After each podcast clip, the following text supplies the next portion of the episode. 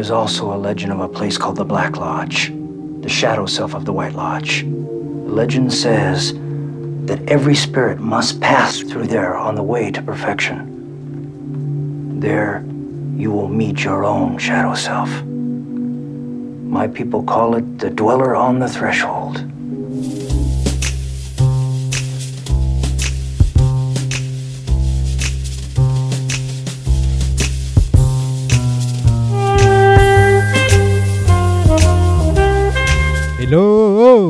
Bienvenue dans ce nouvel épisode de Lynch Planning, le podcast où on décortique Twin Peaks et l'œuvre de David Lynch. Avec moi Charlotte. Salut. Salut. T'es prête à entrer dans mon ventre mou de la série? Mais ouais, Ouais. bien sûr. Tu disais ils sont pas si mal les épisodes. non, franchement, ces deux-là, ça va. Bon, on va voir. Notre invité cette semaine, c'est le créateur de la série Irresponsable sur OCS, Frédéric Rosset. Bienvenue. Ah merci. Quand est-ce que tu as découvert Twin Peaks? Euh, alors a priori j'ai commencé par le film mais je m'en souviens plus Mhm. parce que euh, mes parents euh, l'avaient enregistré en VHS et l'ont regardé avec moi alors que je devais avoir que 4 ans, un truc comme ça. Ah ouais. Donc je sais, euh, Quatre ce ans. qu'on m'a dit. Pour Firewalk With Me. Ah ouais. Bah ouais, je pense que. En fait, je m'en- j'en ai aucun souvenir si ce n'est que. euh, il y avait une scène en particulier que j'arrêtais pas, comme un enfant n'arrête pas de vouloir regarder toujours la même chose, j'arrêtais pas Mhm. de demander la scène des petits monstres, qui était la scène où t'as tout le bestiaire de la, de la Ok. White Lodge qui, euh, qui sont ensemble dans une cave, je sais pas si vous voyez la scène. Ouais, ouais. Et, euh, et ensuite, bah, pour, comme beaucoup de gens de ma génération euh, qui entre-temps sont devenus fans de Lynch, Mhm. mais sont nés euh, trop tard pour euh, le regarder à la télé, j'ai attendu que les coffrets sortent en DVD. Euh, Est-ce que donc- tu as eu la version TF1 où il a fallu les renvoyer parce qu'il y avait un DVD qui marchait pas? Non, on n'a pas eu ça. je Ah, moi de- j'ai eu celle-là, moi. Non, Ah ouais non, on n'a pas eu celle-là, non, je crois pas. Mais, euh, mais du coup, évidemment, euh, comme entre-temps j'étais venu fan de Lynch et que j'arrêtais pas d'entendre parler de cette série, euh, je l'attendais vraiment de, de pied, vraiment ex- ferme, quoi. J'étais euh, j'étais au début de ma- C'était a plus de 10 ans maintenant, euh, les coffrets des- la sortie des coffrets DVD. Ah, les ça DVD, je sais pas. Ah je ouais, ça dirais date. 12 ouais. ans, moi, un truc Ouais, comme ça. Ouais, Ouais. 2017, Ça devait être en- ouais, ça doit être un truc comme ça. 2007, ouais. Ouais, donc j'étais euh, 2007 pardon. Ouais, donc j'étais au début de ma vie d'adulte quoi, mais donc j'étais je l'attendais avec impatience et puis bah j'ai pas de pied ferme et j'ai pas été déçu quoi. Ouais, moi j'ai découvert ça, je devais avoir 19, 20 ans. Ouais, pareil pour moi. Ouais, voilà. Hum. Est-ce que c'est une source d'inspiration, Twin Peaks Euh, pour, mon travail, oui, d'une certaine manière. Enfin, c'est une de mes séries préférées. Et euh, même si on fait pas forcément des séries qui euh, semblent être proches de l'univers de, de Twin Mhm. Peaks, le, les séries qui nous ont marqués sont vraiment inscrites en nous quand on est auteur. Et donc, forcément, indirectement, ça nous, ça nous inspire. C'est un, un très bon exemple de série réussie. Donc, évidemment, dans l'inconscient, ça quand on essaye de réussir une série, on pense aux séries qu'on trouve réussies. Quoi. Et je pose toujours cette question aux gens euh, comme une blague, et ça lance souvent des débats. Euh, Twin Peaks The Return, est-ce que c'est une série ou un film? Euh, c'est, un objet. voilà, voilà, ça c'est une bonne réponse. Oh la C'est, pirouette euh, non, mais il fait ce qu'il veut, Lynch. En fait, Euh, techniquement, il- si on dit que c'est une série, c'est découpé pas comme une série devrait l'être. C'est parce qu'il y a Mhm. un côté film découpé, en effet, sans intrigue qui euh, bouclée au sein même d'un épisode. Et ça, normalement, on le fait pas, mais bah, lui, il le fait et ça marche. Donc, il Ouais. faut, faut être Lynch pour le réussir à le faire. Ouais, ouais, c'est vrai. euh, J'ai hâte de parler de The Return d'ailleurs. Je le dis à chaque épisode. on passe aux épisodes. Ouais. Ouais, on va parler euh, de l'épisode 10 et, et 11 de la saison 2. Donc il y en a un qui s'appelle Dispute Between Brothers et l'autre c'est Mask Ball. Voilà. On s'en fout des titres en même temps vu que c'est pas Lynch qui les a choisis. Donc euh, Ah bah, si tu pars comme ça, on s'en fout de tout là. c'est vrai que là on est parti pour s'en foutre de tout. Puisqu'on euh, David Lynch nous a quittés. hein. Bon, il n'est pas mort. hein, il, il a juste quitté la série. Euh, il est encore dans l'immeuble hein, puisque euh, il donne encore sa voix euh, et même parfois euh, il joue dans la série. Mais au niveau créatif, il est plus vraiment là. Et là, c'est plutôt Mark Frost qui prend, euh, qui prend les rênes. Et c'est pas mal par moment. J'aime quand tu essayes de trouver du positif malgré tout. Tiens, je me disais, plutôt que de parler de l'oiseau cette semaine, parce que je parle de l'oiseau toutes les semaines, euh, de l'oiseau de Twin Peaks, Ouais, j'ai entendu. ouais. Euh, je, me, je me suis amusé avec cette idée. euh, et s'il y avait un Twin Peaks, Twin Peaks Land à Disney Ça t'intéresse comme idée, Charlotte? Mais grave. Mais alors moi, je, je ferais un truc extrêmement dark, quoi. Ouais. Ce sera Très, très- interdit aux enfants. hein. Ah, le, mana- le manège hanté me ferait vraiment très très peur Ah pour le ouais. coup. hein. Je me suis dit, ouais, le manoir Palmer, ça pourrait être pas mal, où on est dans la maison des Palmer. hmm, ça pourrait faire flipper. Et quand tu rentres du- du- dans une pièce, tu ressors, t'es encore dans la même pièce et encore dans la même pièce et encore dans la même pièce. Ah, cauchemar. Il y a le train de la Syrie, voilà, forcément. Il y a Nadine des Caraïbes.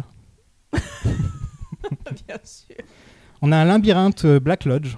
Ça, ça serait sympa, ça. Comme tu disais, un Ouais. labyrinthe, mais. C'est entre Shining et Twin Peaks, quoi. euh, Ouais, Les gens mettent 25 ans à sortir. ouais c'est Ouais, ça. Il va fermer très vite ton parc. On a le, le Splash Mountain, mais avec la Log Lady, forcément. Bien sûr. Bah oui. Euh, la proposition de Dorian, parce que je lui ai demandé, il m'a dit tarte tour. c'est tout ce qu'il m'a dit. Attends, mais ça peut être le concours où tu dévores des tartes, là. Comme dans Stand By Me. Pardon. Et euh, on a James Mountain. Pourquoi James Mountain Pour son front. Non, aussi. non, parce que tu montes tout doucement avec ta moto, puis tu prends du temps à regarder euh, la ville, etc. Puis tu dégages en dehors du parc. Voilà, et on te revoit plus On jamais. te revoit plus jamais. C'est l'attraction que les gens font quand il y a trop de queue partout en fait. C'est ça. Personne, Ouais. personne veut la faire celle-là. C'est ça, c'est le small world, quoi. Bah, il y a le Small World aussi, mais c'est Ah. le Small Small Bird. Où c'est tout, il y a juste un oiseau. C'est Voilà. hyper sophistiqué, ton truc. Si vous avez des idées, hein, je me suis amusé à regarder toutes les attractions de Disney et essayer de les faire en Twin Peaks. Et si vous avez des idées, je trouve qu'il y a de quoi faire avec Twin Peaks. Ah, le Major Briggs, il peut te faire un bon Space Mountain aussi. hein. Ouais. Oui, en plus, il va, disparaître dans l'espace. Oh.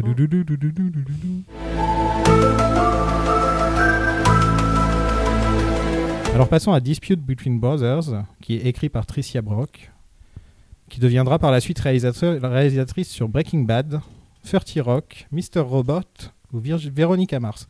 Il y a toujours du beau monde hein, quand même à Twin Peaks hein, pour réaliser. Ouais, alors euh, la, la réal de l'épisode d'après va te contredire, mais euh, la meuf, sa carrière s'est arrêtée le lendemain de Twin Peaks, C'est quoi. vrai, elle a fait Genre, que ça. euh, non, Bon. laisse tomber, en fait, c'est pas mon truc.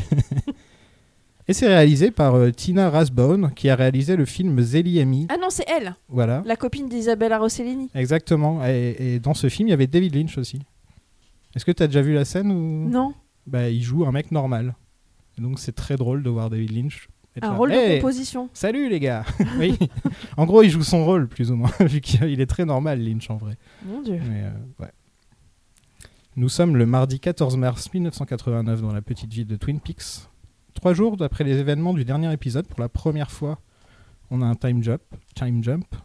Et je trouve ça un peu bête, parce qu'on voit pas la réaction des gens à ce que à ce, euh, ce qu'on apprend sur l'Iland, en fait. Ça fait aucun sens. Ouais. On dirait qu'on a, on a tellement traversé tous les enfers là qu'il fallait. Parce que bon, on arrive dans une scène d'enterrement, mais en vérité, c'est une scène chouette.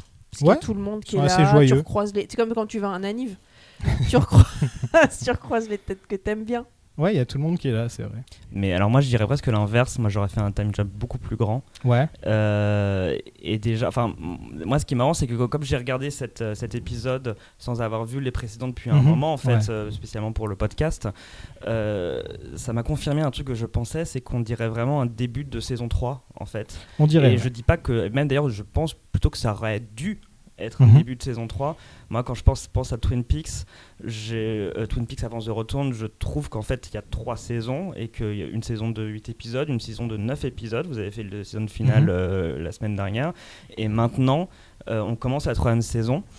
euh, mais qui commence très très mollement Ouais. parce que parce que justement il n'y a pas eu de pause ils n'ont pas ils n'ont Non, pas ça, arrêté pour réfléchir à comment on relance la série Mhm. et du coup, ils, ils peuvent, comme ils font juste trois jours d'écart, ils peuvent pas relancer vraiment la, euh, une nouvelle intrigue tout de suite, parce que ça paraîtrait euh, Mhm. beaucoup trop rapide en fait. Et donc, du coup, ce début est vraiment juste euh, des scènes avec des avec les personnages qu'on aime bien, mais sans intrigue puissante policière qui, euh, le tout. Et c'est pour ça qu'on s'emmerde en fait. C'est pour, ça que c'est- pour ça que cette saison qui dure 13 épisodes aurait dû en durer moins de 10 comme les autres. Et aurait dû Elle dure plus serrée. 22 épisodes. Non, mais je veux dire, cette- quand je dis cette Ah troisième saison, pardon, je veux dire à partir de Ce que je 10 disais, ouais. jusqu'au. Mais jusqu'au- elle aurait jamais dû durer 22 épisodes. 22, c'était beaucoup trop, en fait. à Bah, elle aurait dû durer 9 épisodes Exactement, et ensuite voilà. une troisième avec une, une vraie- ellipse, une grosse Ouais. ellipse, parce qu'il faut assumer le fait que l'affaire Palmer, bah, vous avez décidé que ça s'arrêtait, donc il faut en Mhm. lancer une autre.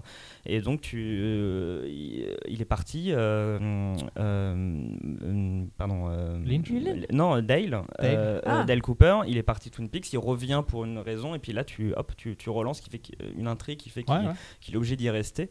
Moi, je pense que c'est ça qui aurait été le plus, euh, le plus malin. Et même si c'est pas ça qu'ils ont fait, cet épisode quand même qui commence par en effet, comme tu disais, cette réunion avec tout le monde euh, euh, et même toutes les autres scènes qui vont venir, je trouvais vraiment que ça sonnait comme, j'étais pas paumé moi parce que ça sonnait vraiment comme un espèce de rappel de où en sont les Ouais. personnages, de relancer petit à petit des intrigues. Mhm. Donc je, je me suis pas senti paumé parce que je sentais vraiment que c'était le début de quelque chose en fait.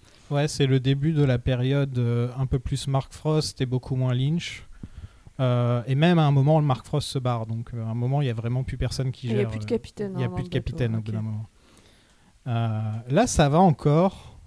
C'est vrai que les scènes, on, dirait que ça sonne un peu creux par moment. C'est que ça manque euh, quand il y a de l'humour. Par exemple, la scène des frères qui se battent à l'enterrement. Là, normalement, c'est une scène d'humour où on est censé se marrer, etc. Là, je trouve que ça sonne, ça sonne faux. D'ailleurs, tout- toute cette histoire avec les deux frères, euh, je suis pas. euh, je suis pas trop Non, c'est pas super. Après, si on veut essayer de philosopher un peu, parce que bon, on aime bien se branler un peu la nouille, Bah oui. je me, je, je me dis que, en fait, quand on a pris la série au début, on avait quand même des ados qui ont vécu un trauma. Mhm. Leur copine est morte et qui sont passés dans l'âge adulte euh, en 3 secondes et que du coup, euh, on nous fait faire euh, les gamins par des vieux, quoi. Et que tout ce qui, toute l'innocence de cette adolescence qui est euh, sombre maintenant parce qu'il y a eu deux meurtres, en fait, Mhm. c'est chez les vieux qu'on la trouve. Et chez les jeunes, euh, bah, Donna fume des cigarettes, euh, Bobby est en costume, euh, Audrey s'habille comme sa mère. Ah ouais. Ouais, Ils sont tous vieux. J'y vois une autre preuve qu'on aurait dû faire euh, un, un plus gros saut dans le temps Ouais. parce que c'est ridicule de dire qu'ils sont encore au lycée en fait. C'est. La plupart ils veulent pas qu'ils soient encore au lycée, ça les fait chier. Il y a que Nadine qui est au lycée en vrai, les autres on s'en fout. Donc euh, c'est c'est ouais, il y a un paradoxe quoi. Mais il y a tout un truc autour de l'inversion de quel est ton âge et qu'est-ce que tu dois vivre. Et qu'on retrouve pas mal dans The Return aussi, où tu sens Mhm. qu'on devient sénile, euh, tu sens que bon, euh, la vie glisse quoi. hein. Ouais. En parlant de vie qui glisse, il y a Sarah, on commence l'épisode avec elle, et je crois que c'est la dernière fois qu'on la voit de la série, jusqu'à le dernier épisode de la saison. Ah ouais Elle est là, elle est dans, le premier, dans la première scène, etc. Et ensuite, oup, on la voit plus jamais. Ah d'accord. Pour dire à quel point on voit plus les Palmer, en fait. Leland n'est plus là.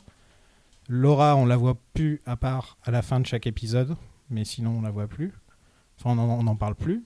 Euh, ouais, donc il y a vraiment un gros changement. Quoi. Et donc Sarah, ouais, elle fait son deuil. euh, Il y a Cooper qui la réconforte. Je trouve que, que, que c'est mignon, mais c'est un peu, un peu gauche par moment. C'est-à-dire qu'il lui dit que Bob ne reviendra jamais. Euh, Il, il a aucune preuve de ça. Il lui dit tranquille, euh, t'inquiète pas, Bob il reviendra jamais. C'est pas vraiment les indices qu'on a eu dans les épisodes précédents. Je crois qu'il est pas très doué face à la tristesse. euh, possible. ça va ouais. pas avec son optimisme euh, éternel. Ouais. Mais là, il reste optimiste dans cet épisode. Il est très. euh, Bah justement, donc quand il voit un truc un peu, tu vois, triste, pas bien, hop, il vient avec son grand sourire, son café et sa gueule d'amour. Et la caméra se concentre sur, euh, sur Sarah pendant toute la scène. Un gros plan sur elle, euh, comme pour lui dire au revoir. quoi. C'est la dernière fois qu'on va la voir. et elle est nette. Elle veut Ça pas va. qu'on la drogue, Elle pleure euh, pas. elle veut être là. Elle pleure pas non plus. euh, elle est pas en train d'hurler ou de ramper sur le sol, donc tout va bien. Et alors, est-ce que la ville connaît la vérité sur Leland ou pas, d'après vous? Ah, J'y ai pas pensé à ça. Euh, sur, sur Bob donc l'ex- l'existence de Bob tout simplement? Déjà, le fait que c'est lui le tueur. Ah bah oui forcément. Donc tout le monde est quand même à l'enterrement sans problème. Ouais, personne n'en parle en fait. Personne, c'est vraiment le sujet, euh, l'éléphant dans la pièce, comme ils disent là-bas. Vu qu'il est, euh, tout le monde sait que Dale s'en va, tout le monde sait que la- l'affaire est résolue techniquement. Oui. Euh, donc, euh, donc il faut bien connaître un coupable. Donc c'est et en effet, vu qu'ils sont tous à l'enterrement de Leland, c'est-à-dire qu'ils lui ont tous pardonné, ils n'ont pas de problème avec ça. Donc par déduction, ils savent que c'est pas sa faute, donc connaissent l'existence de Bob. Mais c'est Sarah un peu- vient ju- c'est un, c'est un peu bizarre en effet que tout le monde accepte ça. Sarah Mais- vient juste de l'apprendre la scène d'avant pour Bob. Elle était pas au courant avant. Ouais, mais où on lui dit euh, c'est pas le Leland que t'as connu, c'est pas de Mhm. sa faute. Si on a dit ça à tout le monde, Ouais. au bout d'un moment, bon, c'est juste un pauvre bonhomme, un pauvre père de famille euh, qui s'est suicidé, quoi. Non, mais vraiment, en fait, cette scène, il y a une envie de- d'enterrer Leland, mais d'enterrer l'in- l'intrigue L'intrigue. Leland, euh, Ouais, pas Laura Palmer. complètement, Donc, ouais. Le fait qu'il n'y a plus Sarah, euh, ça, j'y avais pas pensé, mais ça me paraît en effet évident qu'ils veulent faire ça en 10 minutes, euh, vraiment euh, pile poil, euh, pour passer à, à la suite, en fait, quoi. Donc, euh, donc, donc euh, comme ils veulent passer à la suite, donc aux autres personnages, il fallait que ces personnages-là soient à l'enterrement pour euh, relancer leur intrigue un peu à chacun. euh, Il y a même Jacobi d'ailleurs. Tiens. Ouais, mais en fait, il y a plein de gens qu'on n'avait pas vus depuis longtemps. Il y a Nadine, euh, je me suis dit, ah, Bah oui. bah dis donc Enfin, Nadine qui se demande si on voit sa culotte dans sa chaussure quand même. Ouais. Bah, Nadine, pour le coup, est le personnage secondaire peut-être le plus présent des, des épisodes. Ouais. euh. Ouais, j'ai noté. glorieux, euh, par contre. J'ai noté, elle est devenue main, euh, main character en, en deux secondes, Nadine, quoi. Ouais. D'un coup, alors qu'on la voyait vraiment très rarement depuis, euh, depuis quoi Depuis sa tentative de suicide où on la voit, euh, on les- la voit dans deux trois scènes et ensuite après. Bah ouais, euh, mais c'était tellement plus le sujet en fait. Bah non. La ville était tellement plus le sujet que. Bah, c'est- l'intrigue comique la plus, enfin vraiment Ouais. purement Ouais. comique. Il y a toujours quand même ce, même si Lynch n'est plus là et d'ailleurs c'est pas très bien géré, du coup il y a quand même un, un- un vrai jeu sur des tons ultra différents en Mhm. fonction des, in- des personnages qu'on suit, qui chacun un peu dans leur bulle et elle c'est vraiment le, le sitcom quoi. Je préférais l'enterrement de Laura. Où il y avait, Ah, sachez les mieux. où il y avait plus d'ambiance. là, il y avait plein de bouffins. Il y avait, euh, il y avait James qui se battait contre Bobby, il y avait Ah euh, oui. Leland qui se jetait sur le cercueil. euh, il se passait des trucs, la ville était vraiment en train de, de vivre et de- il se passait quelque chose, alors que là, c'est juste, il y a des vieux qui se battent. Quoi. bah ouais, la ville est éteinte. Voilà. Mais avoue que les, les scènes de, où on met les plats sur la table, c'était merveilleux. On pose 70 plats pour 12 personnes. On dirait les Sopranos. Ah, exactement, j'ai adoré, je l'ai regardé plus. Il y a une scène dans Les Sopranos où c'est un enterrement et il y a, la même, il y a exactement le même Ouais. plan sur la table avec toute la bouffe italienne. Ouais, bon, la bouffe a l'air meilleure. hein, Dans le dernier épisode d'ailleurs, je crois. Ouais. Ah là là, j'adore ces scènes-là, moi. C'est Sopranos, ça donne vraiment envie de bouffer. C'est clair. Leland did not do these things, not the Leland that you knew. No. That man I saw. Long, dirty, disgusting hair. He's gone forever. Il y a une petite scène entre Audrey et Coupe. Parlons-en parce que c'est peut-être une des dernières scènes mignonnes qu'on a entre Audrey et Coupe. Euh, c'est triste. euh, il s'ouvre comme il s'ouvre avec personne. C'est-à-dire qu'il à Harry, il lui a jamais, il lui a jamais raconté pour la femme de sa vie qui est morte, etc. Alors qu'à Audrey, il décide de lui dire. C'est bizarre. Bah, moi, dans cette scène, j'y vois deux, deux utilités à cette scène, Mhm. enfin, utilité euh, narrative. C'est déjà conclure, toujours dans l'idée de relancer euh, la série comme, comme une nouvelle saison, c'est conclure défi- définitivement l'arche euh, Audrey-Dale. Ouais. C'est-à-dire, après cette conversation, ils ne parleront, je crois, plus jamais de l'idée d'être Je crois, ouais, ouais. de lui. Moi, ça m'avait énormément choqué à l'époque parce que j'étais trop je typais vraiment leur couple. En vieillissant, je suis, je trouve qu'en fait, c'est vraiment ce qu'il fallait faire absolument parce que c'est vrai que bah, c'est une ado quoi, même si Mhm. elle en a vraiment pas le look. Et là, je enfin, Elle a, vraiment, ouais, t'as- elle a enfin, 18 techniquement- ans. oui, voilà, mais elle a, euh, l'actrice s'en paraît pour le coup et, et a techniquement réellement, je pense, euh, plutôt 27.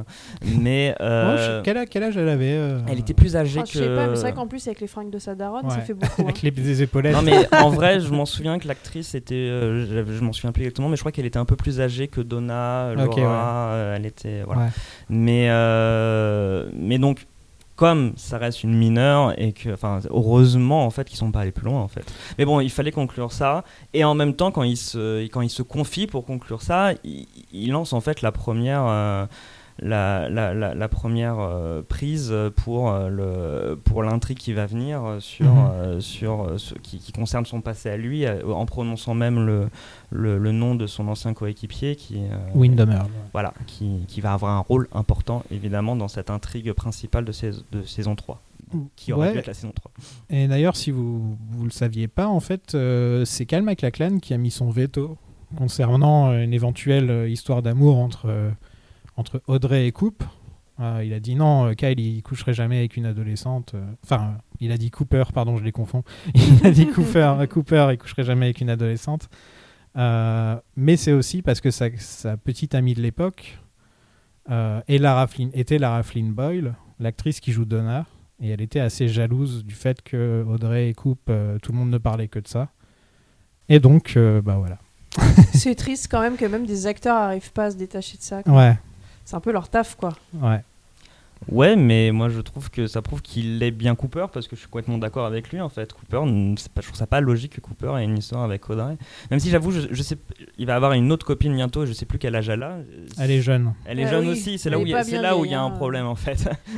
Elle est, elle, est, elle est de l'âge de Shelly, je pense. Elle est juste un peu plus mais- vieille. oui, mais est-ce que son personnage est techniquement plus âgé? Ouais, ouais, je. Elle doit Ouais. avoir 20-21 ans. Au-delà de ça, Lara Flynn Boy, enfin, tu vois, tu regardes Donna et Audrey, c'est les deux mêmes en fait. Et je pense que pour Mm. Lara Flynn Boy, c'est comme si euh, son mec euh, avait une histoire avec euh, son sosie euh, sous son nez, quoi. Alors que. Ah, mais j'ignorais qu'ils étaient en couple, ces deux-là. Ouais, ils étaient en Mais couple. je crois qu'il a été en couple avec toutes les femmes avec, qui- avec qui il a joué. Pas Ouais. toutes les femmes qui l'ont interviewé, mais toutes les femmes avec qui il a Il a joué. une sacrée Avec liste. Laura Dern Ah oui, il a été avec Laura Dern. Avec Laura Dern Oh. pendant pas mal de temps. Oh, je savais pas. Oh, trop bien. Ah ouais, ah non, mais il s'est tapé tout le monde. Et avec Linda Evangelista pendant pas mal de temps aussi. Il- Elle l'a quitté pour Fabien Marthez. Mon dieu Voilà. Ah Je suis Oh jaloux, là. mais en même temps, je, je comprends. J'ai enfin pu la-.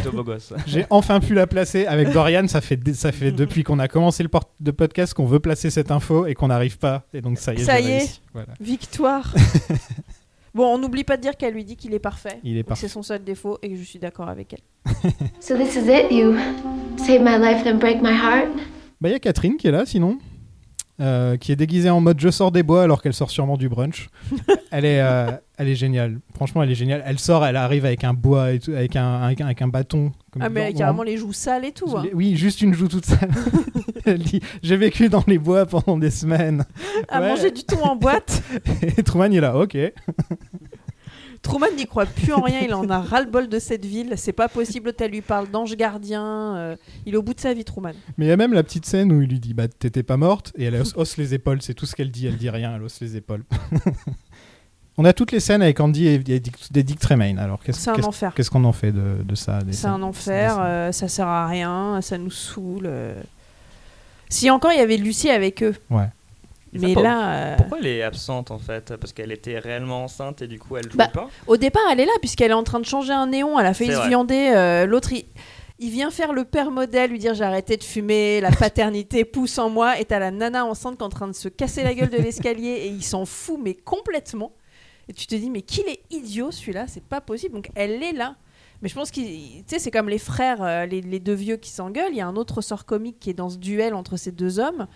Mais en foutre le gamin au milieu. euh, et encore là, la scène dans le commissariat, Ça elle est encore. potable. Celle dans le diner, c'est juste pas gérable. Oui, mais c'est. Enfin, euh, moi d'ailleurs, c'est, je, je trouve que cet épisode 10, parce que c'est là où il y a cette scène, est, est vraiment pas mal en fait, parce que cette, cette intrigue est plutôt bien gérée.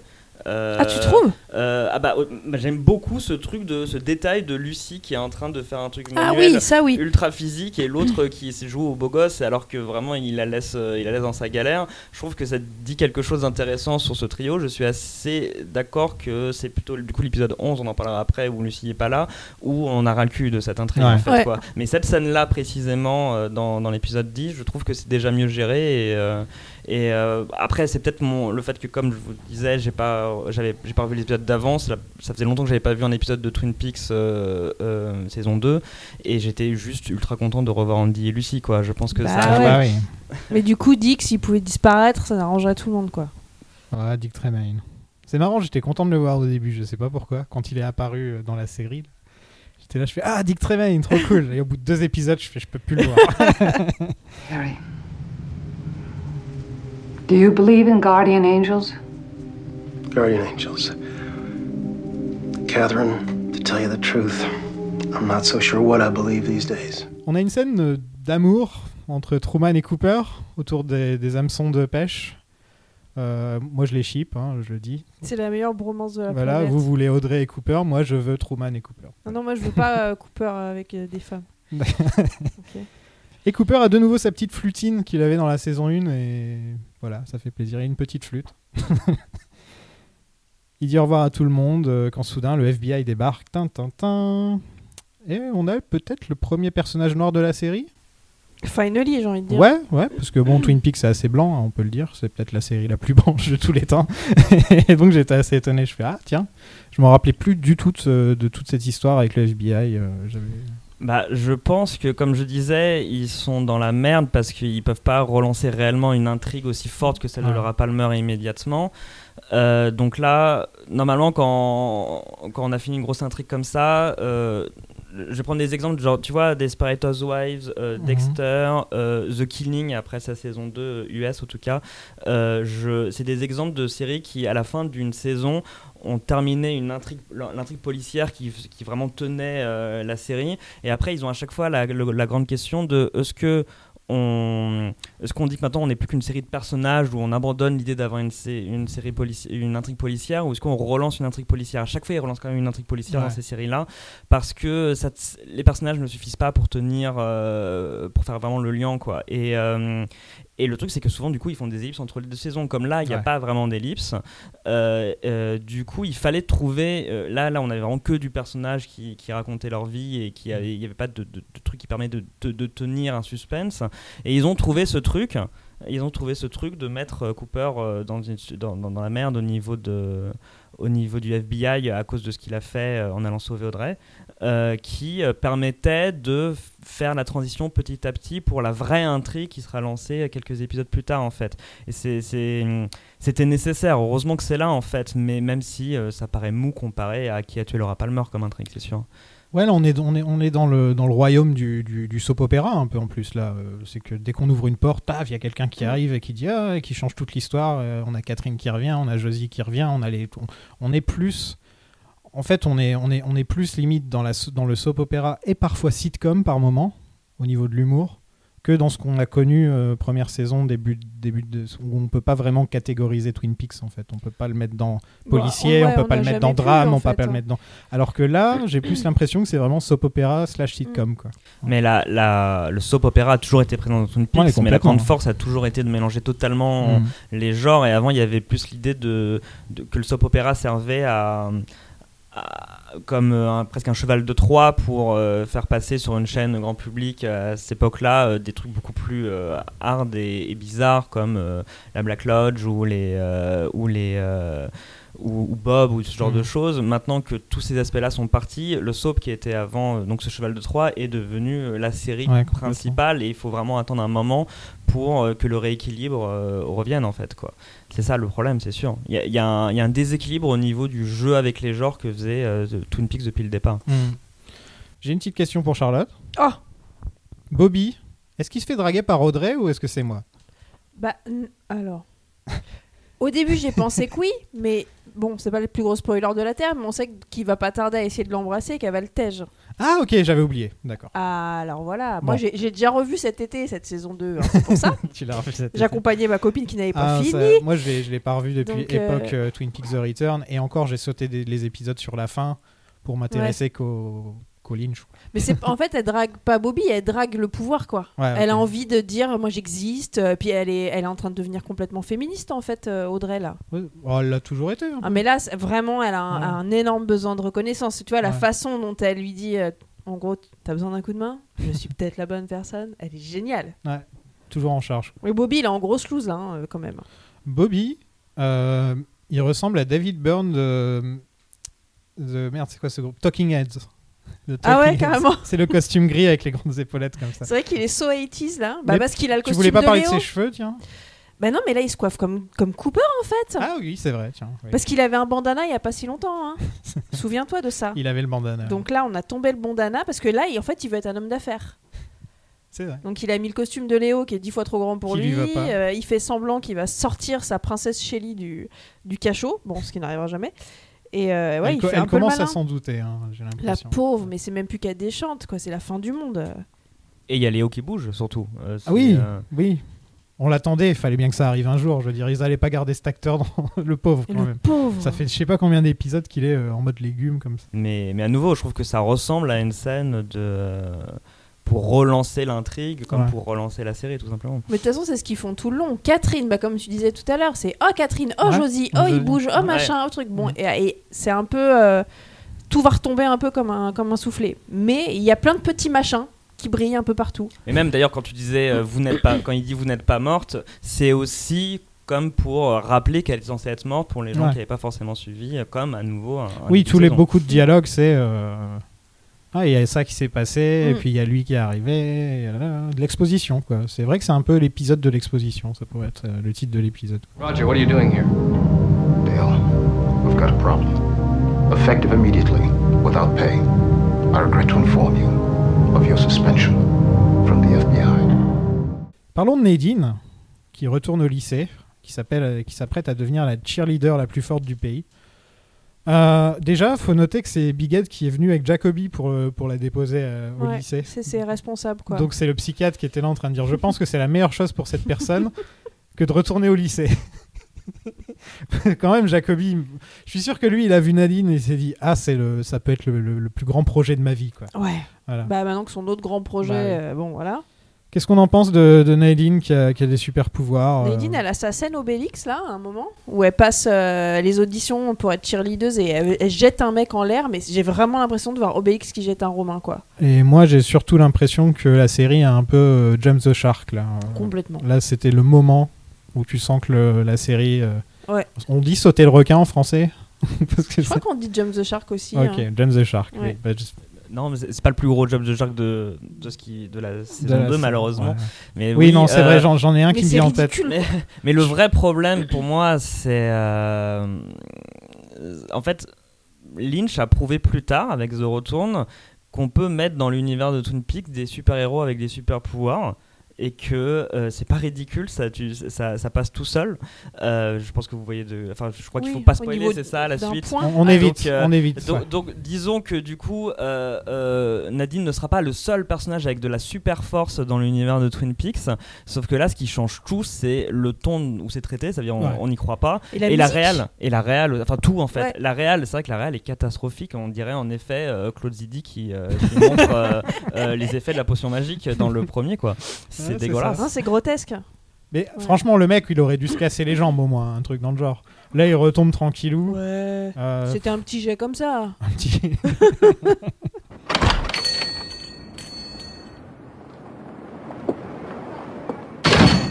bon, allons au double R où j'ai mal suivi. Je crois que j'ai raté une scène. On a découvert que, le- le- que la critique culinaire, c'était la mère de. Bah ouais. Bah en fait, euh, on a euh, Norma qui est en train de débarrasser les tables, euh, scène, en fait. complètement dépressive parce qu'elle a eu une mauvaise critique. voilà. Sa mère lui dit c'est moi la critique Ok. et Norma lui fait non mais dis donc la famille pourrait passer avant tout. Sa mère lui dit non c'est l'éthique qui passe avant tout et Norma lui dit bah tu fais tes bagages et tu dégages à Seattle et elle, elle la jette dehors quoi. Ouais. Elle la jette dehors toute seule parce que le mari de sa mère est encore en vadrouille avec Hank euh, à faire des conneries. Et en gros, elle lui dit tu prends tes, tes clics et tes claques et tu dégages. En fait, là, Norma, elle est en train de péter un câble. C'est-à-dire qu'elle est, elle va jeter tout le monde. Elle a la pire mère de la série, je crois. Bah ouais, parce Franchement, que les euh, mères sont plutôt cool. Hein, euh, Ça va encore. les ouais. pères aussi d'ailleurs, à part euh, quand ils sont possédés. Par contre, ils sont c'est possédés. pas de sa faute. Enfin, Benjamin Horn. euh, Ouais. Ah, c'est pas vrai, le t'as père raison. de l'année. non, non, t'as C'est- raison. Et, euh, et puis, enfin, même Sarah, euh, je sais pas si c'est la mère de l'année non plus. hein, euh. Bah, on la voit pas euh, avant qu'elle devienne trop. tarée parce que sa fille est morte, mais j'ai l'impression qu'elle avait un beau rapport avec sa fille quand même. euh. Mhm. La mère de Donna, enfin les parents de Donna sont géniaux. euh, mais la, Ouais, la elle, mère elle de Norma, mais c'est la génération du dessus, c'est la génération de Catherine, hein, donc c'est la génération des maboules euh, de Twin Peaks en fait. Et Catherine, elle a jamais eu d'enfant, donc au moins elle a pas ce problème. Comme ça, on pourra jamais Ouais, dire. euh, voilà. C'est clair. elle est tranquille, Catherine. Donc c'est ça qui s'est passé. Ok. On a le retour de Jean Reno. Jean Reno, on en est là. Je l'ai- je- depuis le début du podcast, je l'appelle Jean Reno, donc il va falloir s'y faire. Euh, il est de retour avec son accent euh, magnifique, joué par Michael Parks, euh, qui est un, un acteur fétiche de Tarantino, qui est décédé depuis d'ailleurs. Enfin, presque Bah, tout le monde comme les le- trois quarts du les cast, trois quarts hein, du cast de Twin Peaks. Et donc il y a Hank qui lui présente euh, le, son, son, beau, son beau-père. Beau- Bah attends. Ah non, c'est le beau-père de Norma. Son beau-père par alliance. Ouais, voilà. Et Alors moi c'est le seul truc que j'ai pas compris en n'ayant pas revu euh, Ah. depuis longtemps les Mhm. précédents. On est d'accord qu'en fait Cooper est poursuivi pour avoir tué Jean Reno et en fait Jean Reno n'est pas mort, c'est ça la surprise. Ah non, Cooper, il est poursuivi pour être parti au Canada pour Ouais. sauver Audrey alors que c'était pas dans sa juridiction. Oui mais on lui accuse de meurtre Ouais. et notamment d'avoir tué Reno. Alors est-ce que c'est le frère de Jean Reno ou c'est Jean Reno lui-même qui en fait n'est pas mort?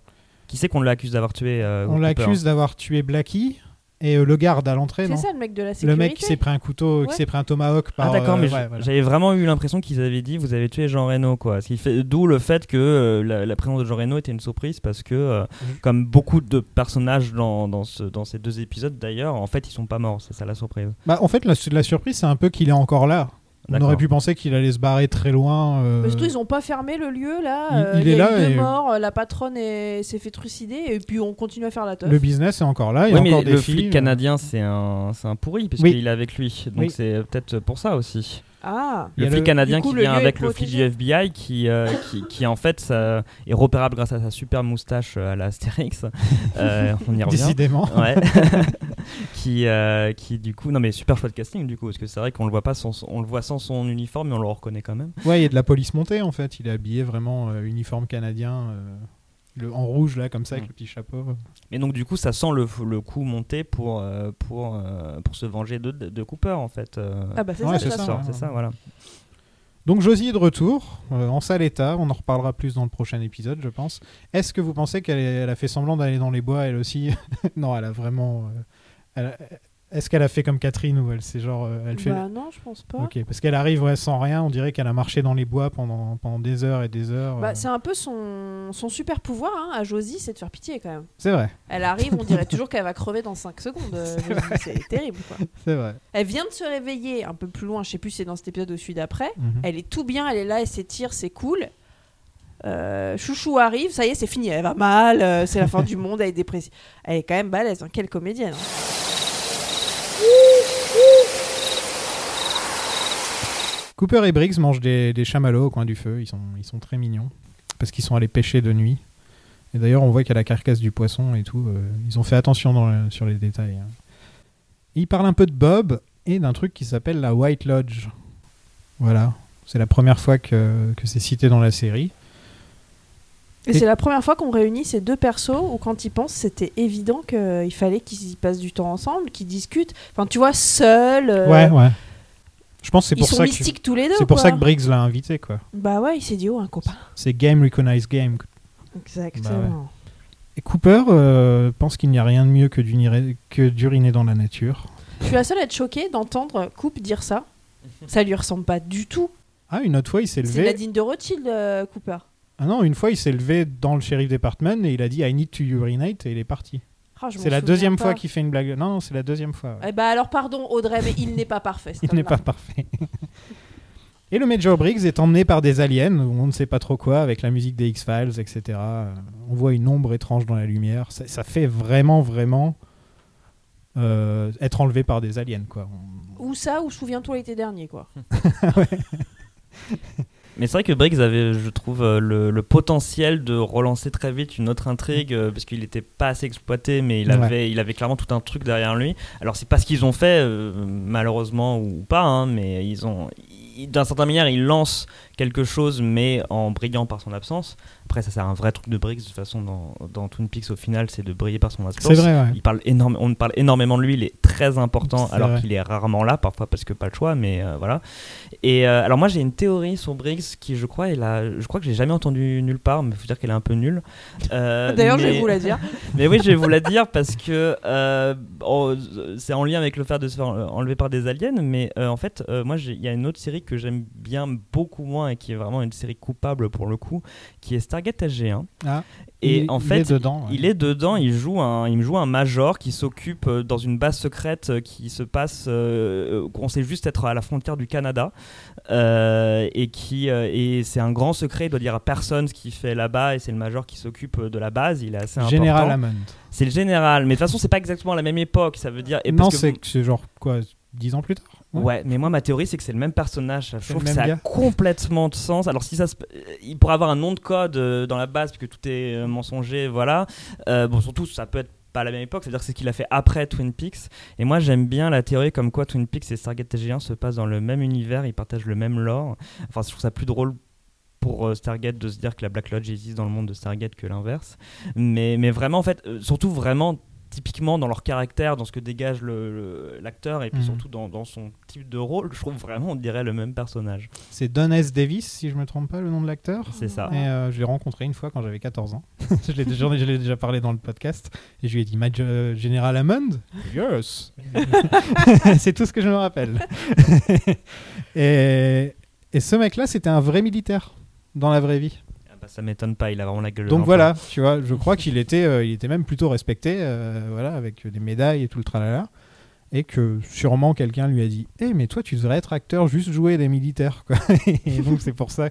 À mon avis, les gens de Stargate, ils devaient connaître Twin Peaks, c'est obligé de se dire On veut un mec, on veut un général qui a l'air d'avoir euh, l'esprit ouvert, quoi. Qui. Ah, mais ma, ma vraie théorie, c'est que, euh, en vrai, évidemment que ça se passe pas dans le même univers, mais qu'ils Mhm. l'ont pris en disant refais-nous Major Briggs. C'est comme si, imagine, c'est le même perso, bah voilà. Mais c'est vrai, il est, il est très doux, il est très calme euh, comme personnage. C'est pas alors que c'est le général, quoi. On pourrait s'imaginer ce qu'ils sont en train de gueuler, etc. Mais non, il est très Major Briggs, ouais, dans le genre. Mais c'est la deuxième fois qu'on tire un lien entre Twin Peaks et Stargate. hein. Ah putain, c'est quoi la première Là, fois me... c'était une histoire de porte.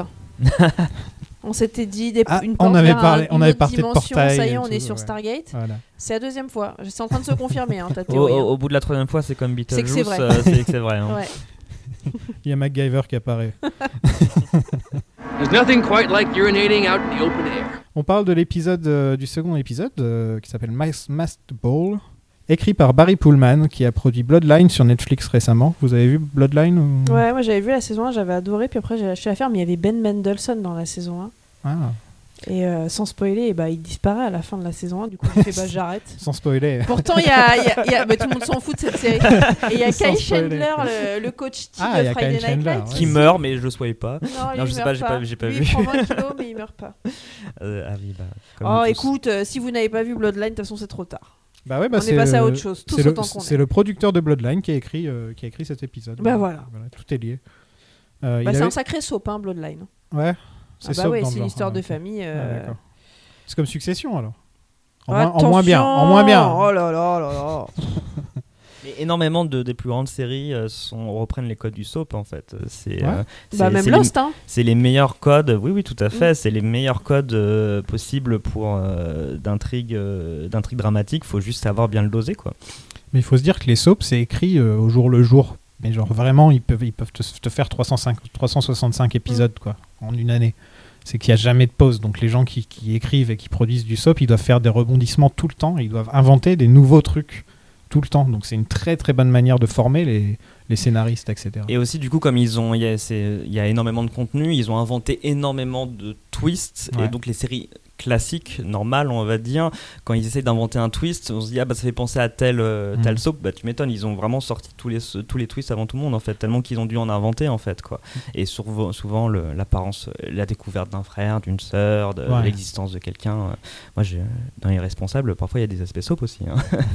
Bah oui, d'ailleurs, euh, enfin le soap ou Friends, on en parlait il y a pas très longtemps. euh, par, enfin, tu vois, du fait de se dire, il y a des séries qui ont quand même créé des vraies bases, qui ont créé des boîtes à outils en fait. ouais, tout à fait, ouais. Et l'épisode est réalisé par Dwayne Bigfoot Dunham, que j'appelle comme ça parce qu'avec Dorian, on trouvait qu'il ressemblait à Bigfoot. Voilà. Sympa. collaborateur fréquent de Lynch, donc euh, sur Blue Velvet, etc. Il, il a fait presque tous les films de cette époque-là. Euh, qui a eu un Emmy pour la série d'ailleurs, euh, pour son travail sur la série. Et bah alors Ouais, voilà, c'est un des rares à avoir eu un Emmy. de- J'ai trouvé cet épisode un peu moins, un peu mieux réalisé que le précédent. Parce que le précédent, pour moi, son problème, c'est plus la réal que Ouais. le scénar. Et là, c'est l'inverse, je trouve. Enfin, Mm. à quelques intrigues près quand même.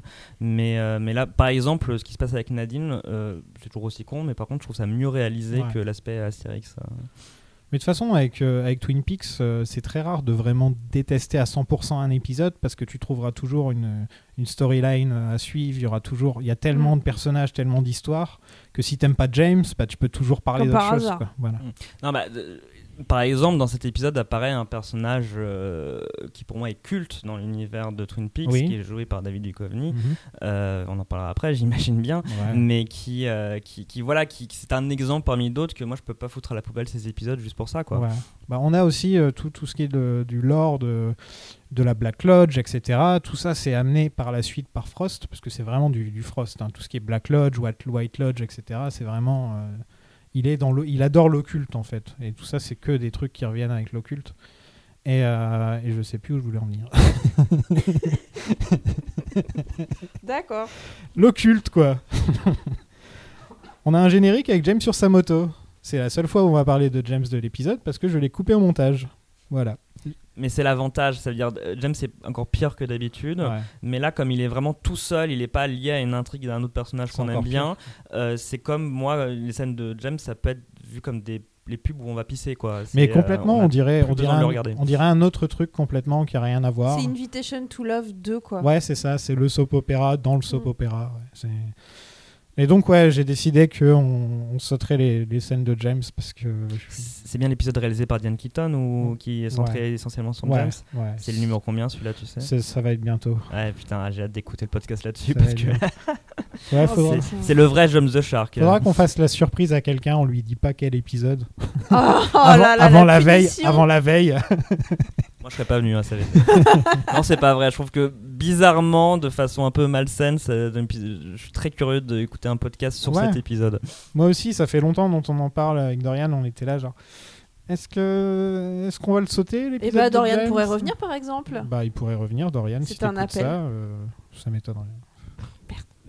Non, Dorian est très très très occupé, tu vois. Il a un emploi du temps de ministre. Il peut plus venir ici avec les petites gens. Hein. Oh là là. bon, allez. Donc, il y a James sur sa moto. Bon, très bien. C'est la dernière fois qu'on en parle. Ouais, on n'en parle plus de James, voilà.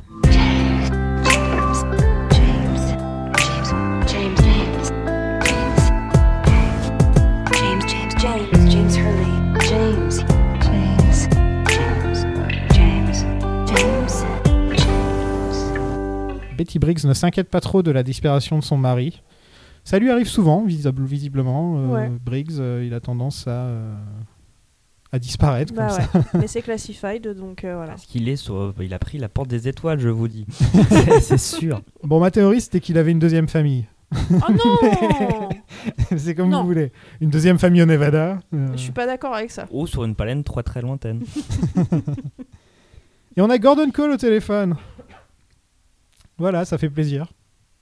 Il y a quand même une super, un super moment où, euh, où il comprend pas ce qu'on est en train de lui dire. Forcément, c'est Gordon Cole. Et il y a une longue pause de genre 10 secondes. Et il fait It's Gordon It's Gordon Cole J'ai explosé de rire. Je fais, il devrait y avoir une série avec juste Den- Denise et, et Gordon. Quoi. Ah, je suis d'accord. Juste les deux ensemble.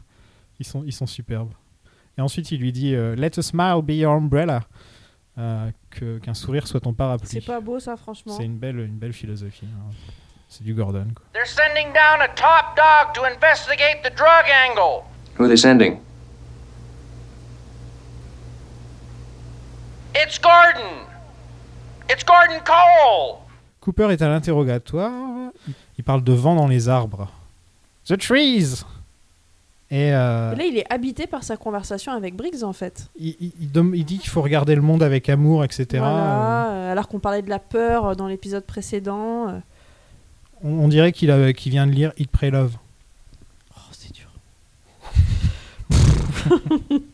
Il y a une détestation dans ces épisodes que je ne tolérerai pas longtemps. À noter qu'il y a un sublime Macintosh portable de 1989. Je sais pas si vous l'avez vu, mais Il est très beau. il est très beau. Et donc euh, Cooper rend son. Placement de produit, tu penses euh Ah, peut-être. Ah, je sais pas, puis tu sais, il est tout écrit hyper scolaire, genre euh, Del Cooper, deux points. Affaire, nanana. Et il est marqué 1990 au lieu de 1989. Ils ont merdé. ouais, ouais. Non, mais de toute façon, plus qu'un placement de produit, j'imagine que c'est une façon de montrer à quel point le FBI est d'une modernité absolue. En fait, Exactement. c'est l'arrivée de la modernité dans une petite ville qui ne comprend pas, euh, qui en- comprend pas cette, euh, toute cette modernité. En euh. 89 quand même. hein. Mm. Bah ouais. Il devait être lourd le truc.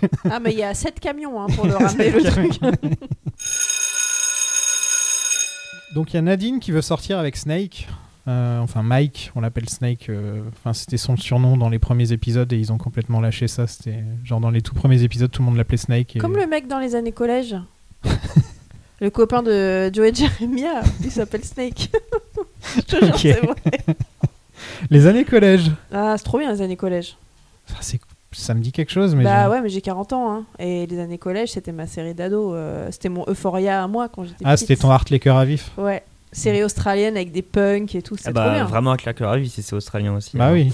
Je les cœurs à vif, ah non, des. canadien, les années collège. Ouais, Voilà. parce que Heart les cœurs à australien, vif, c'était. c'était- Ah, Hartley, ils étaient trop, euh, ils étaient trop cool. Alors que Ouais. dans les années collège, ils étaient pas cool, quoi. C'était vraiment des misfits, euh, mais des misfits misérables. J'adorais ce Dans Hartley, il couche avec des profs à chaque épisode. Ah ouais. James, il aimerait bien être Hartley, je te le dis. ça serait drôle d'ailleurs. il, il appartient à ce genre de série-là. Ouais, c'est ça qui ouais. est intéressant. C'est qu'il est, c'est un personnage qui doit appartenir à ce genre de série. Ce serait quoi maintenant Euphoria, tu dirais, la grande série teen? Bah, la meilleure, oui. Après, la. euh, ouais, Sinon, c'est meilleure. Riverdale, quoi. Oh Non, non, non. Ouais. La meilleure, c'est Euphoria, non? Je l'ai pas vu. Moi, j'aime beaucoup Sex Education. Ah, je connais pas. ah, Je la trouve plus faible. Mais il y a euh, Chouchoute, Gillian Anderson. Je, je sens que non, je, je vais pas le dire. Si je vais le dire, je préfère Sex Education à Euphoria. Putain, mais chaud, euh, je trouve que je trouve que c'est plus, je trouve ça plus intéressant de ce que ça raconte. Mais c'est pas le sujet, pardon. Donc on a James dans un dive bar euh, et il fait la connaissance d'une blonde et on s'en fout. Bon, voilà, non, on en parle C'est la seule donc. fois où on en parle parce que ce personnage d'Evelyn, c'est un des pires personnages de la série. Quoi. C'est... Ouais, puis elle est vraiment mal habillée. Et ça, on Ah, n'est pas, on ah est pas ouais, fan. Ça, on peut, on peut rien faire. Ça, Et lui, il, dit, il lui dit qu'il adore sa veste. Du coup, je me suis dit, bah attends, fais voir. Bah évidemment, elle est laide. Si James aime cette C'est veste, une veste elle est laide. rouge. euh, Elle a un truc en espèce de satin. On sait pas si c'est un manteau, un pull, une robe. euh, On n'en sait rien. C'est une catastrophe. En parlons pas de tout ça. Voilà. James, on va le laisser dans son coin. D'accord. Peut-être qu'on en parlera dans sa dernière scène. Voilà. Ok. Ça, on va même pas s'intéresser à ce qu'il a fait entre les deux. Moi, j'ai littéralement sauté ces scènes. hein. Je vais le dire. euh, Ah ouais, il y a aucun sérieux. Non, Puis non. en parlant de sauter des scènes, euh, la femme à la bûche, on en a plus rien à foutre. hein. La femme à la bûche, elle aime bien, elle veut manger un gâteau, c'est tout. D'accord. Je sais pas, j'ai oublié de les regarder. Ah oui, dans, dans la, dans la série même, elle veut manger, elle mange un gâteau, Ouais. elle aime ça. Mais c'est vrai que j'ai pas regardé non plus les, les scènes euh, Ouais, d'avant euh, de la femme à la bûche. Moi, je me raconte. suis dit qu'on devait faire un épisode le plus court possible, donc j'ai préféré les ignorer. Voilà. Ok, go. Straight to the point. Et là, on entre dans du, dans du vrai, là. On a Hawk qui parle de la White Lodge. Donc, c'est un endroit où vivent les esprits qui contrôlent l'homme et la nature. Donc, en gros, une sorte de paradis de, de la nature. hein. et il y a aussi une Black Lodge, le négatif de la White Lodge. Tous les esprits doivent y passer pour atteindre la perfection et y rencontrer son double négatif. Ils appellent ça The Dweller on the Threshold. Euh, le, le gardien Ouais, sur le seuil. sur le seuil, Le ouais. gardien sur le seuil, un truc comme ça. Et si tu affrontes la Black Lodge avec un courage imparfait, ça détruira ton âme. Pouh On nous balance tout là, c'est vraiment, tu disais exposition. Là, on nous dit, euh, voilà. Voilà, c'est ça. Voilà, Maintenant, arrêtez vos questions. Voilà ce qu'il y a dans les bois. Allez, salut Beaucoup de choses à dire sur, euh, sur, sur, tout, sur tout ça, mais j'ai préféré me concentrer sur, euh, sur le thème de Dweller on the Threshold, qui, d'après le glossaire de l'occulte de 1933, ça vient d'une nouvelle de 1842 nommée Zanoni. Mais beaucoup d'occultistes pensent que ça date de bien plus longtemps et que le Dweller est en fait une entité qui existe dans les mondes astraux. Il serait un double astral venu d'une vie précédente comme attiré par la vie actuelle de la personne et rempli des émotions négatives non conquises de cette vie précédente. En gros, c'est euh, ton toi du passé, mais qui n'a pas évolué, qui est resté bloqué dans toutes tes, tout- tout- tous tes traumatismes du passé. en fait. Ouais, c'est moi du présent, quoi, en fait. non, je veux pas changer, ok. Toi, tu es toujours dans le passé et dans le futur, tu vois. et cela dit, d'après le dictionnaire du mysticisme de 1953, le dweller serait un démon de la nature capable de prendre contrôle d'une personne vivante. Oh bah tiens, Tiens donc. Donc c'est soit un double négatif venu du passé, soit Bob. soit Bob. Super. Ouais. On a hyper envie d'y aller. Ouais, quand j'ai quand j'ai lu ça, j'ai fait ah. et, et ça se voit que c'est ça, c'est signé Mark Frost. Quoi. Frost, quand vous lisez euh, The Secret Story of Twin Peaks, c'est que ça, quoi. C'est que des trucs euh, sur l'occulte, sur euh, sur le mysticisme, sur ces trucs-là. Ouais, D'ailleurs, on a du mal à les lire jusqu'au bout. hein. T'es pas trop fan? Franchement, Ah oui, j'arrive pas à finir. euh, j'arrive pas. Je préfère lire des livres euh, relous qui analysent euh, des scènes, qui le comparent à des tableaux, qui eux-mêmes les comparent à des photographes, qui eux-mêmes euh, font de la philosophie, Quoi, notre podcast? Que lire. que lire. J'arrive pas à lire ces trucs-là.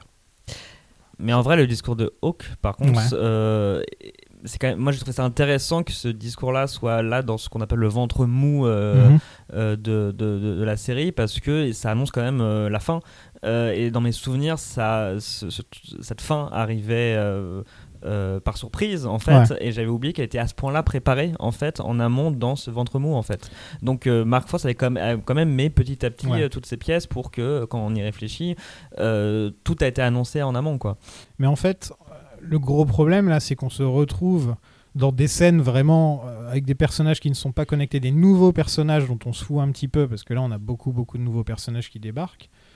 Euh, et au milieu de tout ça, on a des scènes très très très important dans la mythologie de Twin Peaks. Quoi. Très très très importante. On a, on a des scènes par la suite, euh, quand ils vont dans la cave, je vais pas aller plus Mm. loin. Euh, mais même, euh, même sur la manière dont on ouvre les portails, etc., euh, tout ça, tout ça sera développé dans les pires épisodes de la série. Et je trouve que c'est un peu triste parce qu'on l'oublie, ouais, on l'oublie complètement. quoi. Bah ouais, mais c'est aussi une façon de nous faire regarder. Ah bah oui, bien sûr. C'est-à-dire qu'il y a un moment, s'il n'y a pas ça, il y a zéro raison de suivre euh, l'affaire. Et puis, c'est un peu tout ce qu'on raconte des séries qu'on regarde aujourd'hui, les Leftovers, les Watchmen et tout, c'est des séries qui se méritent. Mhm.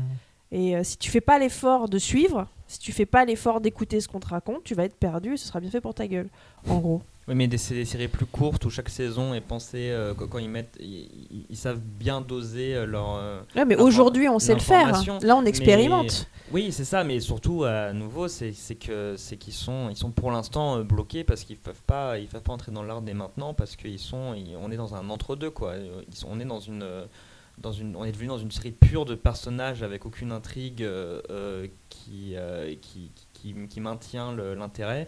Donc de temps en temps, faut euh, mettre par-ci par-là des petits. Il y a notamment principalement une scène qui a débarque vraiment de nulle part où Dale, euh, pardon, mais l'espèce dont je voulais parler plus tard en fait, mais quand il tombe sur, quand on lui a envoyé une cassette qu'il écoute, Mhm. qui est vraiment, elle est ultra mal calée cette scène, euh, euh, qui est la scène où c'est Will, euh, comment il s'appelle déjà le, méchant. Wyndham Earl. euh, qui, lui a, qui, qui a enregistré euh, un truc et qui lui, qui lui- on Mhm. l'entend pour la première fois et en fait vraiment la façon dont elle est calée cette scène moi me ma théorie c'est qu'en fait elle n'était pas du tout prévue dans cet épisode ça devait arriver peut-être un peu plus tard et qui sont et qui a un peu paniqué en disant mais en fait ça, ça, ça avance pas assez ils ont rajouté cette scène là dans cet épisode là au montage Ouais, il y a une impression aussi, parce que, mais, mais même toute l'histoire de Wyndham Earl, euh, là encore, c'est un peu comme le Black Lodge, etc. C'est balancé comme ça euh, à travers les épisodes de Wyndham Earl. On nous en, on nous en parle depuis la- le premier épisode de la saison, je crois. C'est genre tous les 2-3 épisodes, il y a une référence à Wyndham Earl où il Ouais. reçoit une lettre. Et là, c'est vrai que c'était la première fois qu'on l'entendait. Mais c'est un peu ça le problème de Wyndham Earl aussi, c'est qu'il est. euh, c'est qu'on nous fait genre, ouh, il va arriver, il va arriver, il va arriver, tu sais, pendant, pendant je sais pas combien Ouais, d'épisodes. mais pendant qu'on dit il va arriver, tu regardes l'épisode d'après au cas où il arrive. Ouais. C'est quand même une. Bah ouais, mais c'est c'est un network, ça reste un network, Ouais. hein, et on est obligé de faire tout ce qu'on peut pour. euh, enfin, ils ont signé pour les épisodes, maintenant il faut que les gens les regardent. Donc on- le ventre est mou, mais il est pas vide. non mais d'où l'intérêt d'a- d'avoir à mon avis euh, qu'aurait eu l'idée de faire une plus grosse ellipse où il est là dès le départ en fait dès le premier épisode de, de, ce, de, de l'après Palmer quoi Ouais, soit tu fais pas d'ellipse du tout et tu montres les conséquences de ce que Leland a fait, de Mm. Bob, etc. Et tu montres vraiment comment la ville réagit à apprendre tout ce qui s'est pro- tout ce qui s'est passé autour de Laura, euh, réagir dans les journaux, euh, le, je sais pas, le maire il parle. Parce que là, on est quand même sur un mariage, quoi. Oh. C'est-à-dire que non seulement on s'en fout, mais en plus on fait complètement Ouais. autre chose. Oui, voilà, mais comme l'idée c'est d'être passé à autre chose, c'est pour ça que euh, je, je Mais pense c'est vrai que qu'il si tu- fallait, il a il a fallu aller passer à autre chose encore plus rapidement en fait. Quoi. C'est vrai un petit un petit passage à six mois six mois dans le temps. Ouais. Euh, en plus, on aurait permis à Audrey de grandir un peu pour que ce soit moins problématique. Cooper, you may be fearless in this world, but there are other worlds. Ah, on a Denise, donc jouée par David Duchovny, comme tu disais, donc de X-Files. C'est la deuxième référence à X-Files de l'épisode. Vous aimez bien X-Files vous? Moi non. Moi, jamais pour moi, Duchovny, c'est Californication. Ouais, aussi. C'est pas. Même si c'est devenu assez problématique au fil des saisons, mais. X-Files, c'est très inspiré par Twin Peaks hein, quand même. Euh, L'agent du FBI. Enfin, Ah il y a- oui, il y a oui, des- bien des sûr. tonnes de choses. hein. Et, et- mais c'est bizarre, j'ai jamais réussi à accrocher. toi. Et même, je- moi je suis passé à côté, mais du coup je peux Ouais. pas dire que je sais pas que j'aime pas. C'est que ça arrive des fois, hein, des séries euh, ultra cultes que tout le monde a vu, et on a, on a tous pas vu certaines euh, parce qu'on peut pas tout voir quoi. Moi c'est X-Files, j'ai jamais vu. Bah, autant Twin Peaks a, a été, euh, a été supprimé trop, trop tôt, autant X-Files a duré trop longtemps avec des revivals. euh, Ah ouais, à tout c'est va, long, euh, trois, quoi. deux, deux films. euh, enfin, ils ont, ils ont vraiment étiré le truc autant que possible alors que, alors qu'ils avaient une bonne idée à la base, quoi. C'est dommage. Donc, euh, qu'est-ce qu'on pense de Denise hein? Qu'est-ce qu'on pense de, du traitement de Denise, quoi? Ouais. Parce que Denise, euh, donc, euh, qui était Denis et qui arrive euh, et qui est maintenant Denise et qui est une femme, Mhm. en fait, la réaction de coupe, qui l'a connu homme, qui le voit arriver femme et qui gros- globalement s'en fout complètement et s'adapte en trois secondes à ce, à ce personnage qui a changé. Et la ville s'adapte aussi très facilement. La ville le regarde la ville, bizarrement. Mais dans cette scène-là, t'as quand même sont- Hawk qui lui serre carrément Hawk, pas la main. ouais, ok. ouais.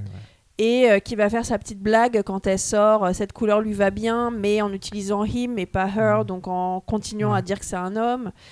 Donc c'est un peu compliqué. Truman, il a un regard euh, machin, et tu vois, coupe le mec.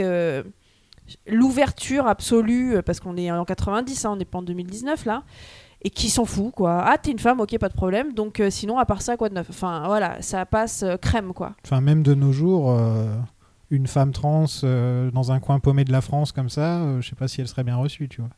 Je suis complètement Voilà, d'accord. Mais je trouve que le- la façon dont ces trois personnages l'accueillent raconte des choses sur les personnages euh, tels qu'ils sont, quoi. Est-ce qu'ils Mm. ont vu jusqu'à présent ou pas? Et et- et il y a beaucoup, il y a beaucoup d'humour autour de tout ça, mais j'ai pas l'impression qu'elle-même ce soit une blague en tant que personnage. C'est-à-dire que dès qu'elle parle, c'est euh, c'est pour raconter euh, comment est-ce qu'elle est devenue comme ça, et c'est pour s'ouvrir, et c'est pas. Oui, elle dit qu'elle aime Il en parler. n'y a, rien de euh, drôle dans ce qu'elle dit, c'est plus les autres qui réagissent d'une manière, euh, d'une manière un peu choquée. Quoi. Il y a un moment quand Truman dit, quand elle dit euh, je, serai à l'hôtel pour le mariage et qu'il et qu'il- et qu'il a le- la réponse euh, je vais faire la- ils, ils seront surpris ou je sais pas enfin il il dit une petite phrase une petite punchline Ouais. qui j'imagine est censée être drôle en mode ah c'est- ça va faire ça va ça va surprendre tout le monde que qu'il y ait y ait un homme travesti en femme en gros c'est ça qu'il Mhm. veut dire Euh, mais c'est vrai que euh, j'avais un peu peur de revoir ce personnage parce que j'ai le souvenir j'en avais un très bon souvenir de ce personnage et je me suis dit ouais j'en avais un très bon souvenir en 2007 Euh, Mhm. on a tout le monde a changé depuis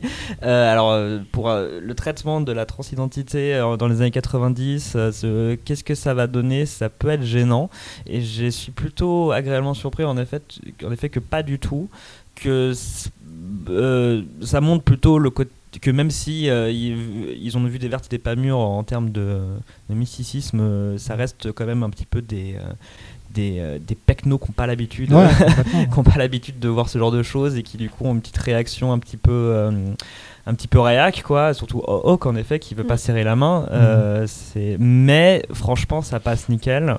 Et, et c'est même plutôt intelligemment traité ce- ce- ce- cette tra- transidentité qui euh, qui, qui est pas clair euh, juste mais on s'en fout justement c'est pas du tout inintéressant c'est parce qu'au départ euh, il- ce, que raconte ce personnage c'est qu'il il a dû se travestir être euh, pour les être travesti pour les besoins d'une euh, D'une enquête en d'une fait. enquête euh, et finalement a aimé porter ses vêtements et cette perruque et a décidé de le garder donc on sait pas exactement où elle en est de cette identité si ce n'est qu'elle demande à être euh, appelée Denise et donc être, euh, être euh, qu'on utilise les pronoms euh, féminins pour Ouais, c'était même pas, c'était même pas de la transidentité à l'époque encore. non hein. c'était du travestissement Ouais, c'était du drag, c'était du en drag en fait à l'époque. C'était se, se- s'habiller en femme et ensuite devenir une femme quoi.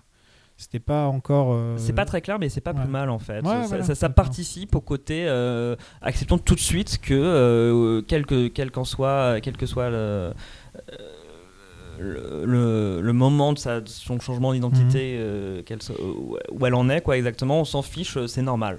Il n'y a, pas- y a pas à trouver ça normal. Et euh, c'est vraiment, je- j'ai trouvé le, le traitement et le, le- et le thème de ce personnage. C'était pas uniquement de ah, faut trouver, il y a un nouveau personnage et comme tous les autres personnages, faut, faut trouver une petite extra- extra- excentricité euh, euh, qui permet d'être rigolo. Et bah hop, euh, on dit que ce personnage-là s'habille en femme. Euh, non, c'est pas ça. Donc c'est plus intelligent et ça c'est c'est plutôt cool.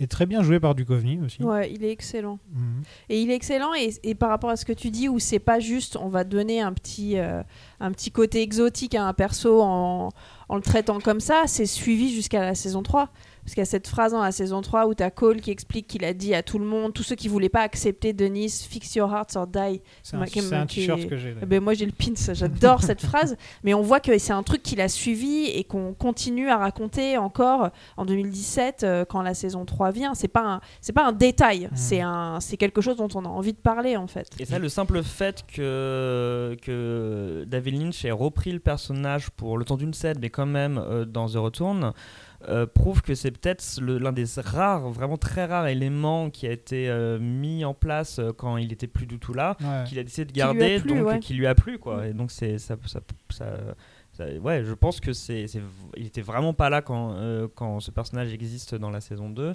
mais, euh, mais il l'a aimé au point de le ramener, quoi. Ouais, je me demande si c'était l'idée de qui, Denise, d'ailleurs. Faudra que je regarde. Bah, Faudra des chercher, ouais. Coop. Dennis? It's a long story, but actually, I prefer Denise if you don't mind. Okay. Ah oui, Nadine et Mike dans la salle de sport. Ouais. Bon là, euh, c'est vraiment juste pour rigoler. Quoi. Ouais, pour ça j'allais sauter ça. Ouais. Mais comme je disais tout à l'heure, je trouve que c'est mieux traité et même mieux réalisé que, que, la, que la scène Ouais. d'avant. C'est- Enfin, c'est- Bah, c'est tellement grotesque de jeter un mec en l'air que euh, on, peut être- on ne peut qu'être euh, plus acceptable dans ce qu'on montre. C'est-à-dire que là, juste, elle fait des haltères. Quoi. Non mais en vrai dit- ça m'a fait sourire, c'est ça que je veux dire Ah ouais. en fait.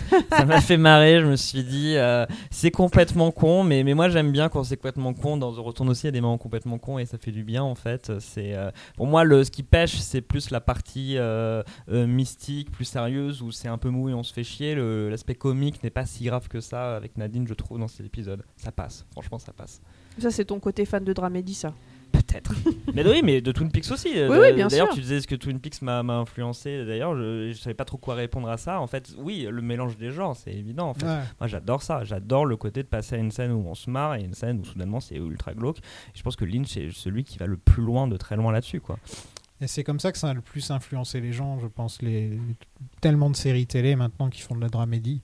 C'est c'est une des, un des plus gros. euh, un des trucs qui reste de Twin Peaks le plus, c'est ça. C'est au final, c'est d'avoir mélangé les genres et, Et les tons. et les tons. Ouais. Je Et- pense par exemple les Sopranos. Euh, les Sopranos, c'est quelquefois tu rigoles comme pas possible. Et la scène d'après, t'es par terre. Tu dis Mm. qu'est-ce qui vient de se passer Et- Mais là où c'est un peu fainéant et euh, pas bien fait comme Lynch sait le faire, c'est que euh, euh, il- c'est- euh, le- les différences de ton se font en fonction des, des intrigues différentes. C'est-à-dire Nadine, ce n'est que du comic sitcom. euh, euh, euh, euh, p- comme Andy et Dick quoi. Ouais. et donc euh, euh, le, le mélo très soap ce n'est que James ce n'est que ça aussi. Et donc du coup c'est pas que c'est mélangé c'est que tu as plusieurs séries en une qui se mélangent mal justement où tu, tu passes de l'une à l'autre de façon un peu fainéante parce que parce que tu ne y a pas de lien entre elles en fait quoi. Alors que quand c'est Lynch euh, qui est, qui est là dans les saisons 1 et 3 euh, ça ça tout se mélange vraiment Ouais, et ça forme un connecté, tout beaucoup plus euh, cohérent et, et homogène en fait Surtout quand Frost et Lynch sont ensemble, c'est là que c'est là que c'est là qu'ils c'est arrivent. magique, hein. L'explication de Frost avec la avec le- la, la magie de Lynch, on va dire comme ça. Euh, les deux vont tellement bien ensemble. Oui, c'est vrai que je, je ne cite que Lynch parce qu'en fait, on sait ce que donne Mark Frost sans Lynch et, c'est, euh, et, et on sait que c'est moins bien. Par contre, je peux totalement imaginer Oui. que Lynch sans Frost, ce serait moins bien non plus, mais ça n'a pas existé pour le coup. Enfin, dans le cadre de Twin Peaks, en tout cas. Pour une série télé, je pense que ce serait difficile Lynch sans personne avec lui. Euh, je sais pas s'il serait pas canaliser Lynch comme ça tout seul euh, pour une série télé, je pense que ça aurait pas marché. Ah bah, De toute façon, quand tu vois The Return, déjà, où tu sens que sa liberté a été euh, ultime, je pense Mhm. que Showtime, parfois, ils ont fait des AVC en regardant les épisodes. Ils ont dû se dire, mais on va quand même pas passer ça, quoi. C'est pas possible. Ça nous a coûté combien encore cette histoire? On apprend la backstory de Josie, enfin. Euh, ça fait quand même pas mal de temps que Josie, c'est la femme mystère de, Ouais. de la Alors série. là, elle balance tout d'un coup, quoi. Elle balance tout. ouais. On se demande si c'est vrai, parce qu'on sait jamais avec elle. C'est vrai. Et, euh, donc elle travaillait pour un mec qui s'appelle euh, Thomas Eckhart à Hong Kong. Et il l'a sorti de la pauvreté.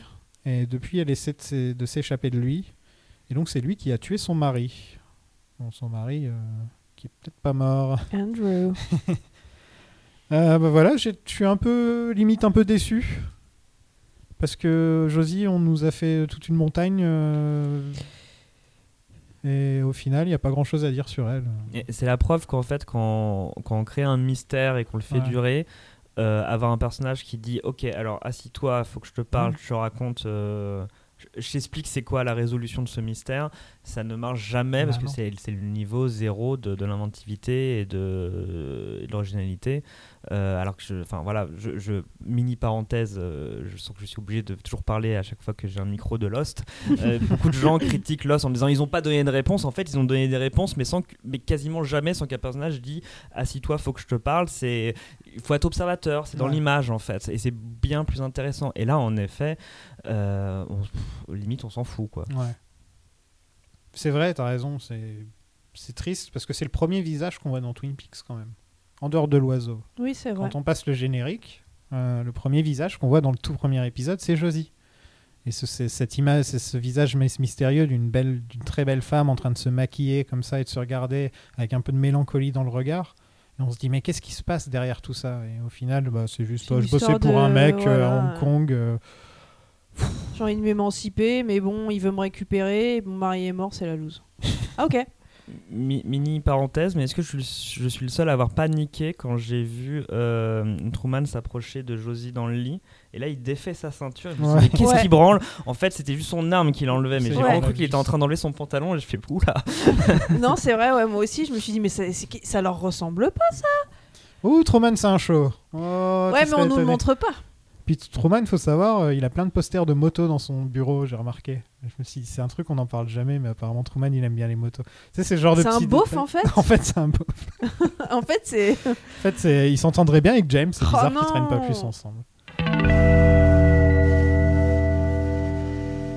Ben, euh, qui est en pleine dépression, hein, il, il a même une barbe, une barbe de je sais pas combien de jours. Euh, il regarde des vieilles vidéos de famille euh, tout en citant Richard III de, de Shakespeare. Voici l'hiver de notre déplaisir, changé en glorieux été par ce soleil de York. On l'a perdu, hein, Ben. hein. Ben, il a vécu une expérience traumatisante. La prison, ça lui a pas fait du bien. Ça lui a pas fait du bien. Il est resté 24 heures, mais. Ah ouais.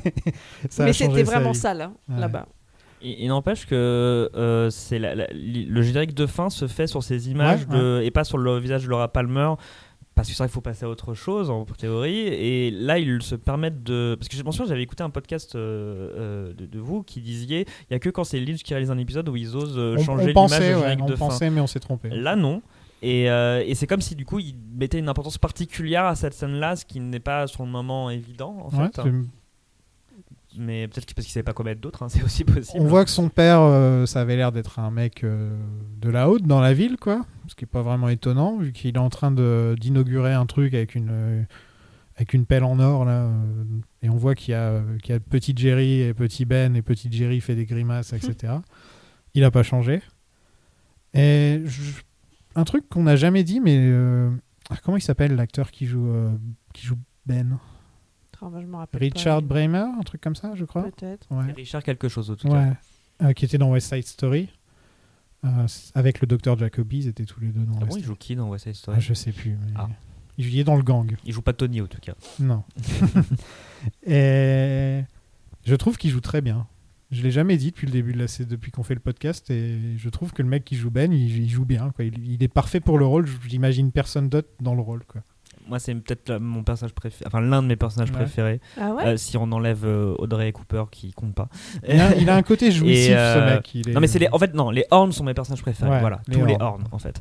Et Même euh, Johnny euh, ouais, même Johnny. Mais évidemment, quand je dis ça, je pense surtout à Benjamin, euh, Jerry et euh, Audrey, évidemment. Et, euh, et donc, euh, et donc euh, il est assez. euh, il est assez formidable et j'étais un peu déçu euh, qu'il soit quasi absent de ces deux épisodes et Jerry absent tout court et d'ailleurs même Audrey quasiment absent. bref que les Horns soient si absents que ça euh, parce que euh, parce que parce que c'est les meilleurs et sûrement aussi à cause de leurs acteurs enfin grâce à leurs acteurs Ouais, ouais, je sais pas, avec son cigare toujours au coin de la bouche, comme ça. Il est parfait dans le rôle, quoi. Et pas une seule fois, je me suis dit, tiens, je vais le dire. Donc maintenant, c'est fait. Donc, ouais, tu, on en parlait. Coupe euh, reçoit une cassette de Windomer, les joue aux échecs avec. Euh, J'y connais rien en échecs, hein, donc je peux pas, euh, je peux pas commencer à dire si c'est un bon coup ou si c'est pas un bon coup. Mais en tout cas, il se conclut par The King Must Die, quoi. The King must die. Et il dit qu'il va sacrifier sa reine aussi. Mm. Mais je, du coup, en fait, j'aurais pas dû en parler avant, mais Non, euh, mais c'est mais, bon. mais c'est vrai que vraiment, à nouveau, je, je le redis, ça sort de nulle part. Ouais. Je pense que c'est mal incrusté dans l'épisode et que c'était rajouté. Il y a et un que du coup, en fait, on s'en fout. À ce stade-là, Ouais. on s'en fout. C'est vraiment, on, on dit, oula, il- bizarrement, il se passe trop de choses pour s'intéresser à ce truc-là qui débarque à nouveau comme ça, sans début ni fin. Euh, alors que quand je dis qu'il se passe trop de choses, il se passe trop de choses pour la plupart inintéressantes et que c'est ça qui devrait nous intéresser, mais du coup c'est tellement mal dosé que c'est ce truc-là dont on s'en fout au lieu, de, au lieu du mariage des, des vieux quoi. Et je sais pas, il y a un côté, euh, il y a un côté tueur en série avec Windomer. Bon, on Mm. n'a pas besoin de le dire sans rentrer dans les détails. Euh, il y a un côté tueur en série, mais dans Twin Peaks, le, le mal, le mal, il est caché dans l'ordinaire. Il se cache dans l'ordinaire. Leland, un mec normal, etc. On pourrait jamais imaginer qu'il est possédé, etc. Ben, le, le- le mec qui gère l'hôtel, en fait, il a un bordel, tu vois. C'est toujours dans l'ordinaire qu'on trouve. Et je trouve que Windomer, il a un côté. euh, on, on le voit pas encore, hein, mais on le verra. Il a un côté méchant de James Bond. Ouais, c'est un vilain. Le, le vilain qui est là en train de se. se- se- qui, qui- qui est vraiment en train de faire mouahaha. Vraiment le, le pur vilain qui dit Tu vas voir, tu vas voir Cooper. Et je trouve qu'il est complètement hors de place dans Twin Peaks, en fait. Il a rien à foutre dans Twin Peaks, moi, ce personnage, Wyndham Earl. Je pense que Lynch est d'accord avec toi et que ça explique euh, comment il finit en fait. Ouais, ouais, ouais. ouais. T'aimes bien toi? Non. Sans vraiment euh, Non, spoiler j'aime pas l'acteur, j'aime pas comment il joue, euh, j'aime pas comment verra. il parle. euh, bon, Bon, j'aime pas, pas, qu'il menace euh, mon amoureux aussi. Non, mais c'est vrai que t'as raison, il est très caricatural Ouais. ce personnage et ça fait pas Même sens. là, en le fait. coup d'envoyer des lettres avec les, les trucs d'échecs, euh, ça fait vraiment. Oui, mais ça, il y a un moment, il faut qu'on relance une intrigue Ouais, ouais. et il faut qu'on relance un puzzle. Et euh, tu vois, on a pendant longtemps, on a trouvé des lettres sous des ongles, euh, on a trouvé des pages de diaries, on a trouvé et là on trouve plus rien et on a envie de re- retourner dans la chasse au trésor aussi un peu quand même. Et puis on a envie de revoir Dale et Dale. C'est juste inventer un méchant alors que ils ont créé Bob. Pourquoi ne pas utiliser Bob pour faire d'autres trucs, justement, continuer? S'il y avait eu une ellipse de six mois, t'aurais eu le retour de Bob, tu vois, ça aurait été euh, beaucoup plus. Mais en fait, la série, quoi. la série aurait pu devenir The Thing, en fait, quoi. Vraiment l'idée de dire de qui est contaminé, qui ne l'est pas, en fait, Mm. quoi. Ça aurait pu être. euh, c'est et avec ce, ce grand dilemme de tu tu tu tu euh, tu, tu, tu exorcises le, le, la personne qui est, euh, qui, qui est hantée par Bob, Mm. euh, ça, Bob va hanter quelqu'un d'autre et donc tu résous pas le problème. Au contraire, tu peux même l'aggraver en fait. Voilà, et là, ça aurait peut- pu être ça le sujet, qui est presque un peu ce qui se passe plus tard dans Ouais. la saison 3 The Return mais, mais là en effet euh, mettre Bob de côté quand même Briggs de côté comme mettre en effet en tout, tout le mystique de Ouais, côté voilà, on euh, met le pour, mystique de euh, en attendant la fin bon bah c'est un choix mais donc du coup ils- je pense qu'ils avaient par contre en faisant ce choix ils n'avaient pas le choix de, ils n'avaient pas d'autre euh, alternative que de choisir un, un, un méchant de l'extérieur parce que euh, pouvaient pas ça pouvait pas être un personnage de Twin Peaks déjà qui soit le nouveau méchant en fait. Mm. Jean Reno n'a pas le n'a pas le charisme même Earl peut-être pas non plus mais en tout cas Jean Reno ça n'aura pas marché comme euh, vrai Non. méchant par exemple. Donc euh, Non, non, il faut un méchant euh, hors du commun, il faut un méchant euh, qui, qui- qui soit vraiment méchant, quoi. que ce soit vraiment le mec que tu dises. Mais, mais, mais un méchant avec un plan, pas juste un méchant gangster ou un truc comme ça. Un méchant qui a un plan. Mais En le truc, c'est que ça, je sais pas, ça fait. Ça, ça, ça passe pas là, je trouve, avec En fait, la grande idée de Twin Peaks The Return, je, je peux spoiler un petit peu ou pas euh, Non, Ça pas le droit. ça dépend, ça dépend. non, mais c'est de la personne que Bob a. Ah, ça, on va éviter. ouais. Non, mais disons que c'est quelqu'un de beaucoup plus fort qu'un Leland. Mhm. Et, et du coup, ça donne un Bob beaucoup plus euh, menaçant en Mhm. fait. euh, et et c'est peut-être ça qu'il aurait fallu dès maintenant en fait. C'est Ouais. l'idée de dire Bob avait pris le corps d'un nul. Euh, il serait passé quoi s'il s'était mis dans la peau de Léo par exemple, qui du coup Léo se serait réveillé en étant Bob. Et alors là, pour le coup, il aurait été bien plus menaçant. Ça, été une façon d'augmenter peut-être les choses en fait. Mais euh, mais en séparant le côté menace plus forte parce que méchant plus euh, caricatural et Bob euh, à part, c'est vrai que du coup, il y a, y y a une mayonnaise qui prend pas en fait. Non, mais là, l'idée, c'était que la menace, elle pèse sur Cooper. C'est-à-dire Ouais, que le- la personne en face de Wyndham Earl, c'est Cooper, et il y a zéro raison pour que Bob vienne euh, contre Cooper. Enfin, Il l'a attaqué dans l'épisode précédent. Où il dit euh, Tu te rappelles Pittsburgh, hein, Cooper euh, Ouais, il- mais- Donc on sait, on sait que Bob, il a quand même une sorte de connexion avec Cooper. Il, il connaît, on sait pas comment, mais il connaît les- la- le passé de Cooper. ouais.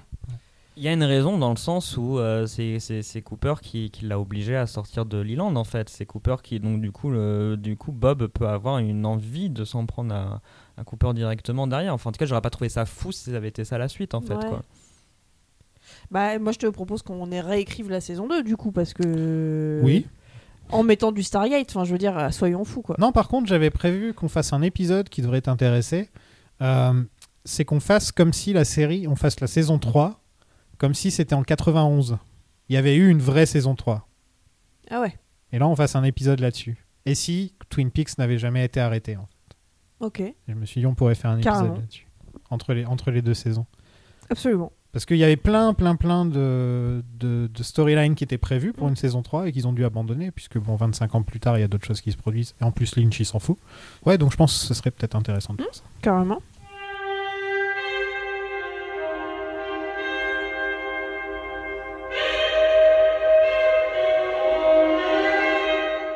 On passe au mariage de Dougie Milford, euh, son cinquième, c'est ça hein Cinquième mariage Ouais, puis j'ai l'impression qu'elles sont de plus en plus jeunes en plus. Ouais, et son frère n'est pas content, comme à chaque mariage. Euh, le vieux qui joue le maire, là, je le trouve, euh, je le trouve trop bon, perso. je suis pas trop fan de, de la, de la storyline, mais le maire, et je le trouve vraiment drôle depuis Ouais. le début.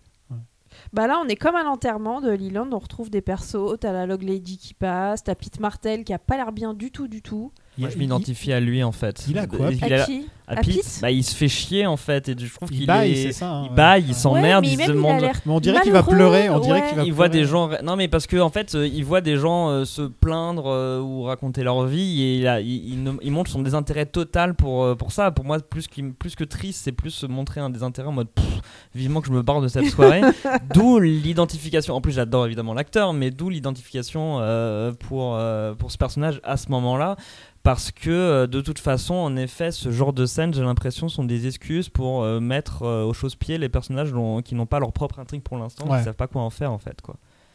Et Pete, euh, bah, c'est le meilleur. Mais je trouve qu'il là, on voit le côté de lui et de sa femme, Catherine, le désintérêt.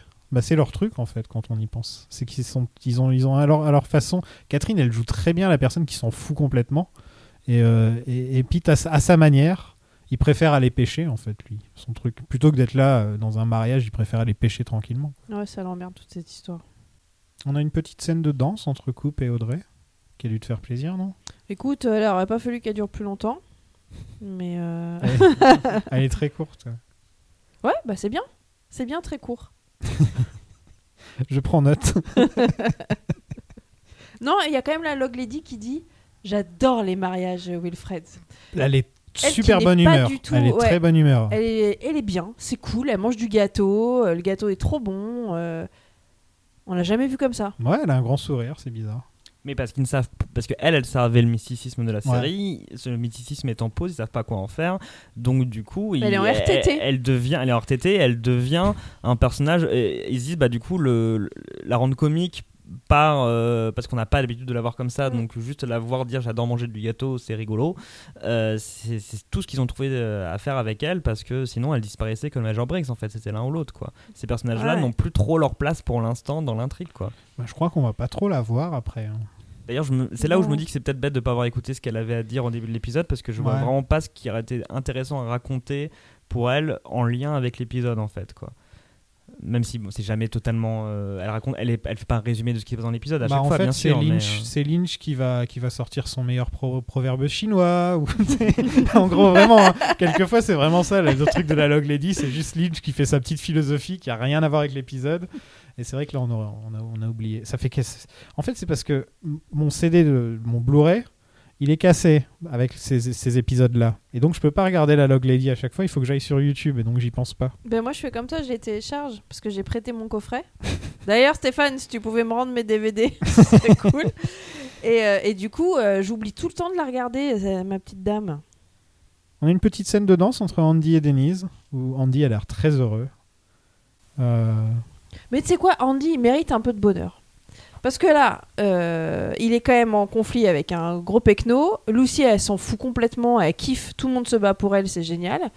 Il commence euh, l'épisode en mettant un joli petit bouquet de fleurs euh, sur le bureau de Lucy. Jamais personne va dire merci. Jamais. Moi, j'aime bien cette scène. Il a un grand sourire, il est super heureux. c'est trop bien. I'm a whole damn town! Et on finit avec Catherine euh, qui force Josie à devenir sa boniche parce que voilà, Catherine elle a décidé d'être vraiment machiavélique euh, à 100%. Et elle dit bah à partir de maintenant tu seras ma bonne. quoi. Le petit déj, c'est à 7h. Ouais. Et là on découvre que le mari de Josie et le frère de Catherine, Andrew Packard, n'est pas mort. Et ça change tout. Ça, c'est vrai, c'est du pur saut. ouais, Là, c'est amour, gloire et beauté. Ah, le mec vraiment, sort là. du placard. euh, Elle, se doute, elle se doute de rien. Vraiment. Moi, j'étais ravi que ça se termine là-dessus. Ouais. Dans la simple bonne raison que, contrairement à vous, je n'ai pas, je suis pas obligé de regarder la suite. Et c'était le meilleur twist possible pour me, ne pas me donner envie de regarder la suite parce que j'ai autre chose à faire. Et vraiment, j'ai oh putain, mais je m'en fous. mais bon, euh, c'est pas grave. Hein, ça. mais là, on commence à. Ils étirent vraiment cette storyline, mais, au mais autant, autant que possible. Quoi. Ouais. Ils savent... Mais est-ce que c'était prévu à l'origine qu'ils reviennent ou est-ce que c'est d'un seul coup dans la saison 2 qu'ils se sont dit eh, pourquoi ils reviendraient pas quoi? Parce que, J'en ai aucune idée, mais je m'engage à, à me renseigner. parce que c'est euh, Hank qui était censé l'avoir tué, c'est ça? Je crois. Hank? Ah Bon, bah oui, puisqu'elle lui doit, Oui. elle, lui, elle lui en doit une. Ils font un- même un, Ouais, ouais. un pacte de sang et tout. Oui, oui. Ouais, donc c'était. euh, Donc Hank a encore bien mal fait son boulot parce que depuis le début. Mais c'est un loose man, mais c'est incroyable. Dès qu'on lui dit de faire un truc, il se rate complètement. Et donc voilà, ça se finit sur ce grand cliffhanger. Bon, vous avez pensé quoi de ces deux épisodes en général euh Non, moi, honnêtement, je me suis pas ennuyée. Ouais. Euh, James me- m'emmerde, ça c'est vrai. J'ai skip. Mais euh, même si c'est des toutes petites étincelles, il y a quand même des petites étincelles. Il y a quand même des choses. euh, Il pose des bases euh, sur des choses qui peuvent se passer dans les épisodes d'après. Je crois que là, c'est les moins pires de ce qu'on va faire. Ouais, je crois aussi. Ouais, Ça va être de pire en pire. Ouais, il y aura un épisode entier avec James, quoi. donc, Après, tu sais quoi, on sait nous les patrons, on le saute. hein. Ouais. Non, faites-le, faut absolument, le- faut absolument tu le dis faire. ça parce que tu veux l'écouter. Ah oui, oui, C'est je, veux- dégueulasse. je, je vais l'écouter, je ne veux pas le regarder et le, et le faire, ça c'est sûr. Mais, euh, mais ça, c'est c'est votre, c'est votre croix. hein. Euh, c'est vrai que moi, à nous, enfin, quand, quand Charlotte m'a proposé de faire le podcast, et j'ai fait Ah ouais, super, euh, vous en êtes Ah, Et elle m'a dit euh, Bah, on vient de faire euh, les- la mort de Leland, et donc du coup, on va, on va faire à partir l'après euh, Palmer, quoi, l'après affaire Palmer j'ai sur le moment hésité à dire bah en fait j'ai piscine désolé euh, j'étais pff.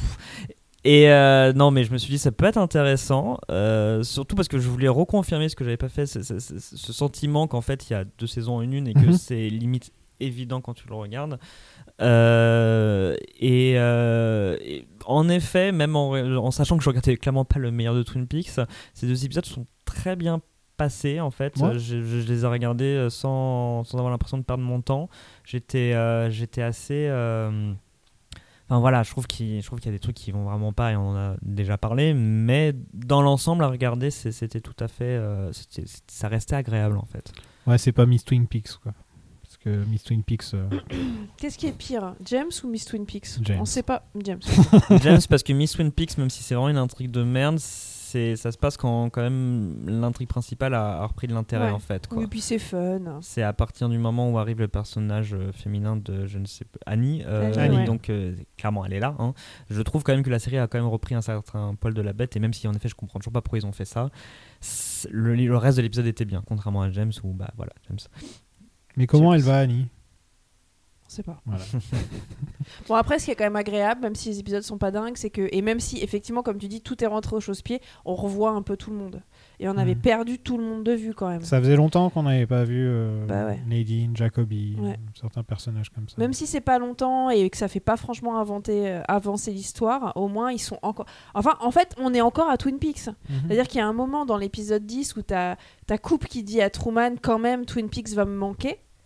Moi, je me suis dit, mais moi, Twin Peaks me manque déjà, en fait, parce que là, c'est fini. C'est-à-dire Mhm. que ce qu'on regarde, c'est complètement autre chose. Et en fait, on te rattrape un peu par le slip en disant, mais Audrey est toujours là, tu sais, Nadine est toujours là, et Big Ed est toujours là, on, on va les voir, t'inquiète pas. Enfin, il y a un côté un peu comme ça, je trouve.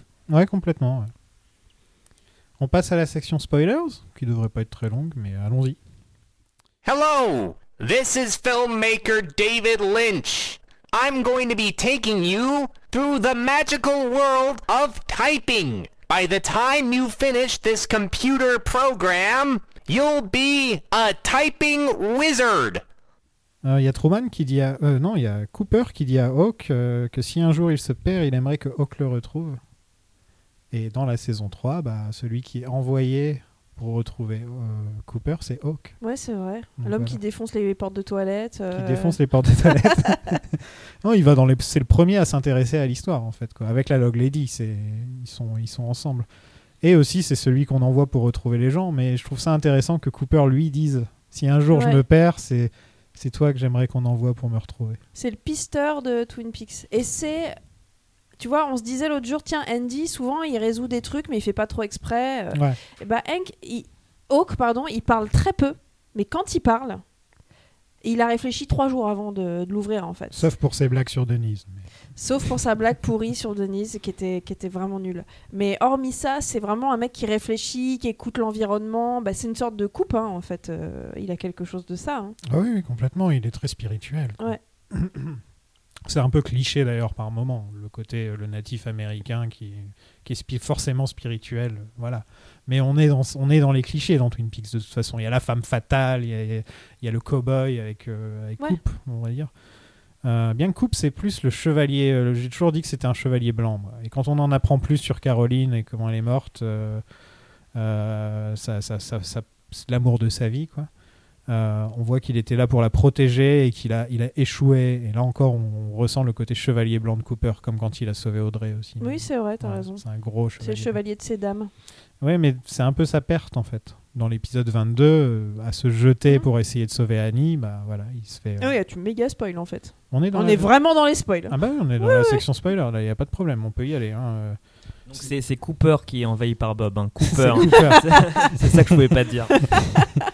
Mais apparemment, il y a des gens qui nous écoutent. euh, Il y a un gars qui m'a envoyé un message pour me dire qu'il avait découvert tout Twin Peaks et qu'il écoutait chaque épisode et que maintenant il va revenir dans nos épisodes pour écouter la section spoilers parce qu'il pouvait pas l'écouter. Ah J'ai trouvé ça très mignon. On te fait un coucou. Euh, sinon, revoir Betty Briggs, euh, la femme du Major, euh, qui en sait plus qu'elle ne veut en dire.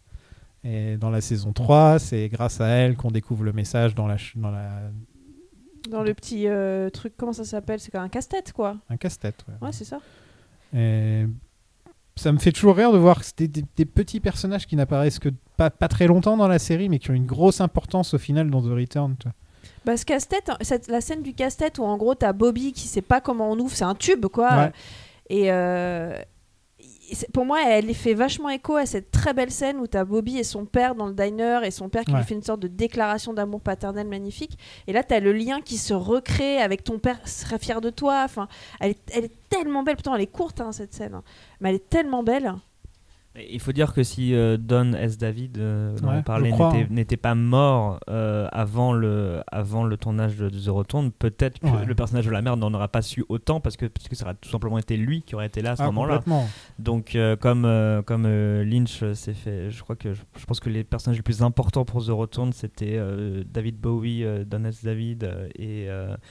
Euh, La Log euh, Lady et Frank euh, la- Silva. la- la- au moins la Log Lady elle est là et, et Bob tout simplement enfin bref que des tous les je pense qu'il c'est pas les bons qui sont morts euh, en- avant, avant The Return il a dû se démerder et donc probablement ramener des personnages comme comme comme la mère de, de Bobby euh, et mais tant mieux parce que c'est- je l'aime beaucoup moi D'ailleurs, on pense jamais à la tristesse que ça a dû être pour lui d'écrire tout ça, quoi. De se plonger là-dedans. euh, Ah, il doit y avoir. ouais. euh, quand tu vois le gén- les génériques de fin de la Ouais. saison 3, chaque épisode est dédié à un mort, quoi. C'est vraiment super triste. Elle- est décimée, cette série. Et t'as Miguel Ferrer qui est mort après le tournage. Enfin, t'as- Oh, c'est horrible, quoi. Ah, on dirait The Irishman. Ah, il- il- il- David, David Lynch a malheureusement l'âge des gens qui, ont- qui commencent à avoir l'habitude d'enterrer ses copains je pense hein, euh. Ouais. Ah, carrément. Ouais, mais nous, on a regardé une série, mais lui, il a fait un cimetière, quoi. Surtout le nombre de morts après aussi. Surtout, Ouais. c'est s'il devait faire une saison, la fameuse saison 4 C'est qui, ça. n'arri- qui n'arrivera jamais, euh, s'il devait, euh, s'il devait la, s'il devait la faire, il sera, il devra à nouveau avoir un casse-tête en mode bon alors euh, machin est mort entre temps, machin est mort entre temps et c'est pas, c'est pas, c'est- Albert, c'est c'est trop chiant quoi par exemple pour ne citer que lui. Ouais. Mais euh, mais euh, mais de- voilà et euh, juste que du coup comme on est section de spoiler, je, Vas-y, pour préciser ce que je racontais sur euh, le côté parfois c'est juste la la, la réelle ou la façon de faire le problème et pas l'idée en elle-même. Euh, c'était donc quand je parlais du super-héros, c'était évidemment le dans The Return le, le copain euh, Freddy, je crois qu'il s'appelle. Freddy est, qui a euh, un gant magique. Oui, alors oui, il a un gant, mais enfin ça reste du coup une origin story. De... Je pensais que tu parlais de Mr. C, moi. Ah non, non. Parce que alors- Mr. C, non, là, Mister C, c'était quand on parlait du lui- vrai vilain. lui, il a littéralement. méchant. Non, mais je pensais qu'il Il a, a- il a- il a littéralement une- des, des Ah super oui, pouvoirs. il a une quoi, tu super vois. force, oui, mais Ouais. il peut, il, il- pas au point où euh, un coup de poing suffit à. Alors que Freddy, il a ça, un coup de poing a, a le pouvoir de, de détruire euh, Bob, d'ailleurs, enfin, c'est ça quand même très loin. Et, euh, et justement, il utilise ce, ce personnage qui, en plus, c'est du troll puissance 1000, il, couple à James. Donc je pense qu'il prend les deux pires choses que contient euh, euh, Twin Peaks pour expliquer pourquoi Twin Peaks est devenu pas bien quand Lynch est parti. C'est euh, James, c'est le, le James the Shark avec super pouvoir et il dit non non non c'est pas ça le problème regardez je les prends et j'en fais un truc bien soudainement quoi. Donc donc je pense que je pense vraiment que c'est les super pouvoirs de Nadine c'est pas le problème c'est la façon dont c'est traité en fait tout simplement. Et sinon, le dernier truc dont je voulais parler, euh, c'était la Black Lodge. C'est la première fois qu'on parle de la Black Lodge. Donc, euh, on peut enfin arrêter de dire la Red Room, parce qu'on disait la Red Room depuis le début. La White Lodge il dit non Il parle de la parle White et de la Black. Ah oui pardon Ouais. c'est vrai pardon pardon. Voilà. Que l'un est le reflet de négatif de l'autre, quoi. C'est intéressant qu'on découvre la White Lodge avant la Black Lodge, puisque nous, on connaît plus la Black Lodge. Le, enfin, c'est celle qu'on voit tout le temps. euh, C'est la, enfin, ce qui- il y a la salle d'attente de la Black Lodge, puis il y a tout le reste autour qui est la Black Lodge. Et la White Lodge, c'est beaucoup plus. euh, on sait pas vraiment, c'est plus un mystère. On sait qu'il le on sait que, on sait que Briggs va dans la White Lodge quand il, quand il est enlevé, et c'est là qu'il, c'est là qu'il va. Et on voit une sorte de cheval, enfin des trucs, je crois. hein, si on, on entend un cheval, je crois. Et euh, il est comme sur un, comme sur une chaise avec plein de fleurs autour de lui, si je me C'est rappelle bien. Midsommar, le mec. Et, et là, je trouve ça intéressant que d'abord on se penche sur la White Lodge euh, avant de se pencher sur la Black Lodge, alors que c'est beaucoup plus. imp- Le truc le plus important, c'est la Black Lodge. Oui, mais c'est c'est Briggs qui l'aborde en premier. Ouais. Donc il aborde ce qu'il connaît. Ce qu'il connaît. Il aborde le bien. Ouais. Et, et la White Lodge, est-ce que vous pensez que c'est l'endroit où il y a le géant dans, dans la saison 3 En noir et blanc? Savez, là, toutes les scènes où Laura. euh, Ouais, ça ferait complètement sens. hein. Il y a le seul problème, c'est la toute première scène de The Return, Ouais. puisque le géant est avec Cooper, Mhm. et Cooper est censé être bloqué dans la Black Lodge et pas dans la White Lodge. Ça, c'est Donc, quand euh, Cooper, il a son. Il a, oula, alors là, on va partir dans les, dans les théories. Il- Cooper, il a une, il a un petit pins sur son truc. Et c'est là que tu peux découvrir à quel moment c'est à quel, Cooper. Ah oui, cette scène, c'est après qu'il soit sorti de la Black Lodge, c'est ça C'est l'idée c'est après, en Ah. fait, c'est quand c'est c'est le moment, euh, c'est avant qu'il soit renvoyé à Diane dans le dernier épisode, je crois. En fait. En fait, le géant ne le voit jamais dans la Black Lodge. C'est ça l'idée. Hmm, Je crois pas, non. Et bah, si c'est le cas, en effet, oui, je suis d'accord. Il n'y a White pas le géant, mais il y a le, le serveur, le vieux, dans la Black Lodge. Et c'est le, le géant dans le monde réel. Et bah, peut- Ah oui, merde, bon. Euh, Ah, bon, trouver des explications En tout ça. vérité, je pense qu'il y a des inco- parfois il y a des bah incohérences. oui, hein, c'est aussi con que ça. Euh, mais techniquement, oui, je pense que c'est plus crédible. hein, du coup, Ouais, c'est la que- White Lodge, je que- pense aussi. Que le géant égale White Lodge et le nain égale euh, Black Lodge. Voilà, Black Et Lodge. les gens très grands, c'est pour les, les biens et les, peu- et les nains, c'est pour les mâles. C'est ça. Ouais, comme dans la vraie vie, quoi. voilà. Voilà, Alors moi, je vais vous rendre ça très logique. Napoléon, euh, Sarkozy. Mimi Mati. Oh, elle est gentille, elle, ça va. Rien. On n'en sait rien, en fait. Enfin voilà, on a fait le tour. euh, ouais, ça va, on a réussi à faire un épisode euh, assez rapide euh, pour deux épisodes. Euh, la semaine prochaine, euh, je ne sais pas de quoi on vous parlera parce que j'ai oublié de le noter. on jette même pas que James parce que là on a jeté aussi pas mal euh, Andy, Little Nicky. Ouais, on a, on a, un peu. J'ai sauté un peu tout ça. ouais. je- Non, mais tout ce qui était difficile, j'ai sauté. J'ai gardé Nadine parce qu'on sait jamais. Des fois qu'il y en a un qui aime bien. mais, mais voilà. Euh, vous pouvez nous suivre euh, sur Twitter, Facebook, nous écouter sur SoundCloud, Spotify, Apple, euh, Apple Podcast, euh, nous mettre 5 étoiles sur Apple Podcast, ça fait toujours plaisir. Euh, merci à toi Frédéric de nous avoir rejoints. Bah merci, c'était cool. N'hésite pas à revenir. euh, Peut-être qu'on t'invitera pour la saison 3, hein, euh, pour, euh, pour The Return. Là, il y, aura plus de trucs. euh, Ah, alors avec grand plaisir. Ouais. Je vais pas préciser, mais moi c'est ce que je préfère dans Twin Peaks, Bon, c'est The. Return. hein. Je- je le sentais, Mais je euh, du moment que vous m'invitez pas pour James. Ah, peut-être. Peut-être que ça se paye comme ça en fait. Ah, si tu viens pour James. Tu viens pour James. Putain, j'en ai trop dit. J'ai trop insisté pour que vous le fassiez. Fassiez, pardon. Je fais quand même le moment promo parce que la semaine où on va diffuser ce podcast, on va diffuser mon émission sur Fred. Ah. Là, c'est archi méta. C'est-à-dire que Ah la ouais. spéciale irresponsable. Attends. Ah bah, si ouais, c'est ça, la si on- spéciale Si irresponsable. on doit faire euh, de la promo, c'est aussi la sortie de la saison 3 d'Irresponsable tout court en fait. c'est Ouais, ça, parce bah, que Le truc se. C'est tous les mercredis, c'est ça? Moi, c'est le lundi. Et non mais votre podcast c'est tous les mercredis, c'est ça? Euh, bon, c'est Non, c'est c'est suivant le planning. Suivant le planning, suivant ce que si j'ai le temps le week-end de faire Ah, le montage. Donc c'est entre Ah, lundi et mercredi. Bon, jeudi 5, euh, jeudi prochain, au moment où on enregistre Ouais. cette, euh, cette, euh, ce podcast, donc jeudi 5 euh, décembre, c'est la sortie de la saison 3 d'Irresponsable. Tu vois, tout et, se colle. euh, et, et c'est c'est pas pareil que Twin Peaks, mais je vous en prie, je vous en prie, regardez quand même. Euh, moi, sur mon podcast d'ici Alternative, on parle toujours de Batman en ce moment. Et là, on va commencer la trilogie des Nolan. Donc, euh, ça risque d'être assez sympathique. On va faire Batman Begins. On a fait un épisode de 2h30 sur Batman Begins. Il dure plus longtemps que le film. là, il y a un problème. Là. enfin, voilà. À la prochaine. Salut. Salut. Au revoir.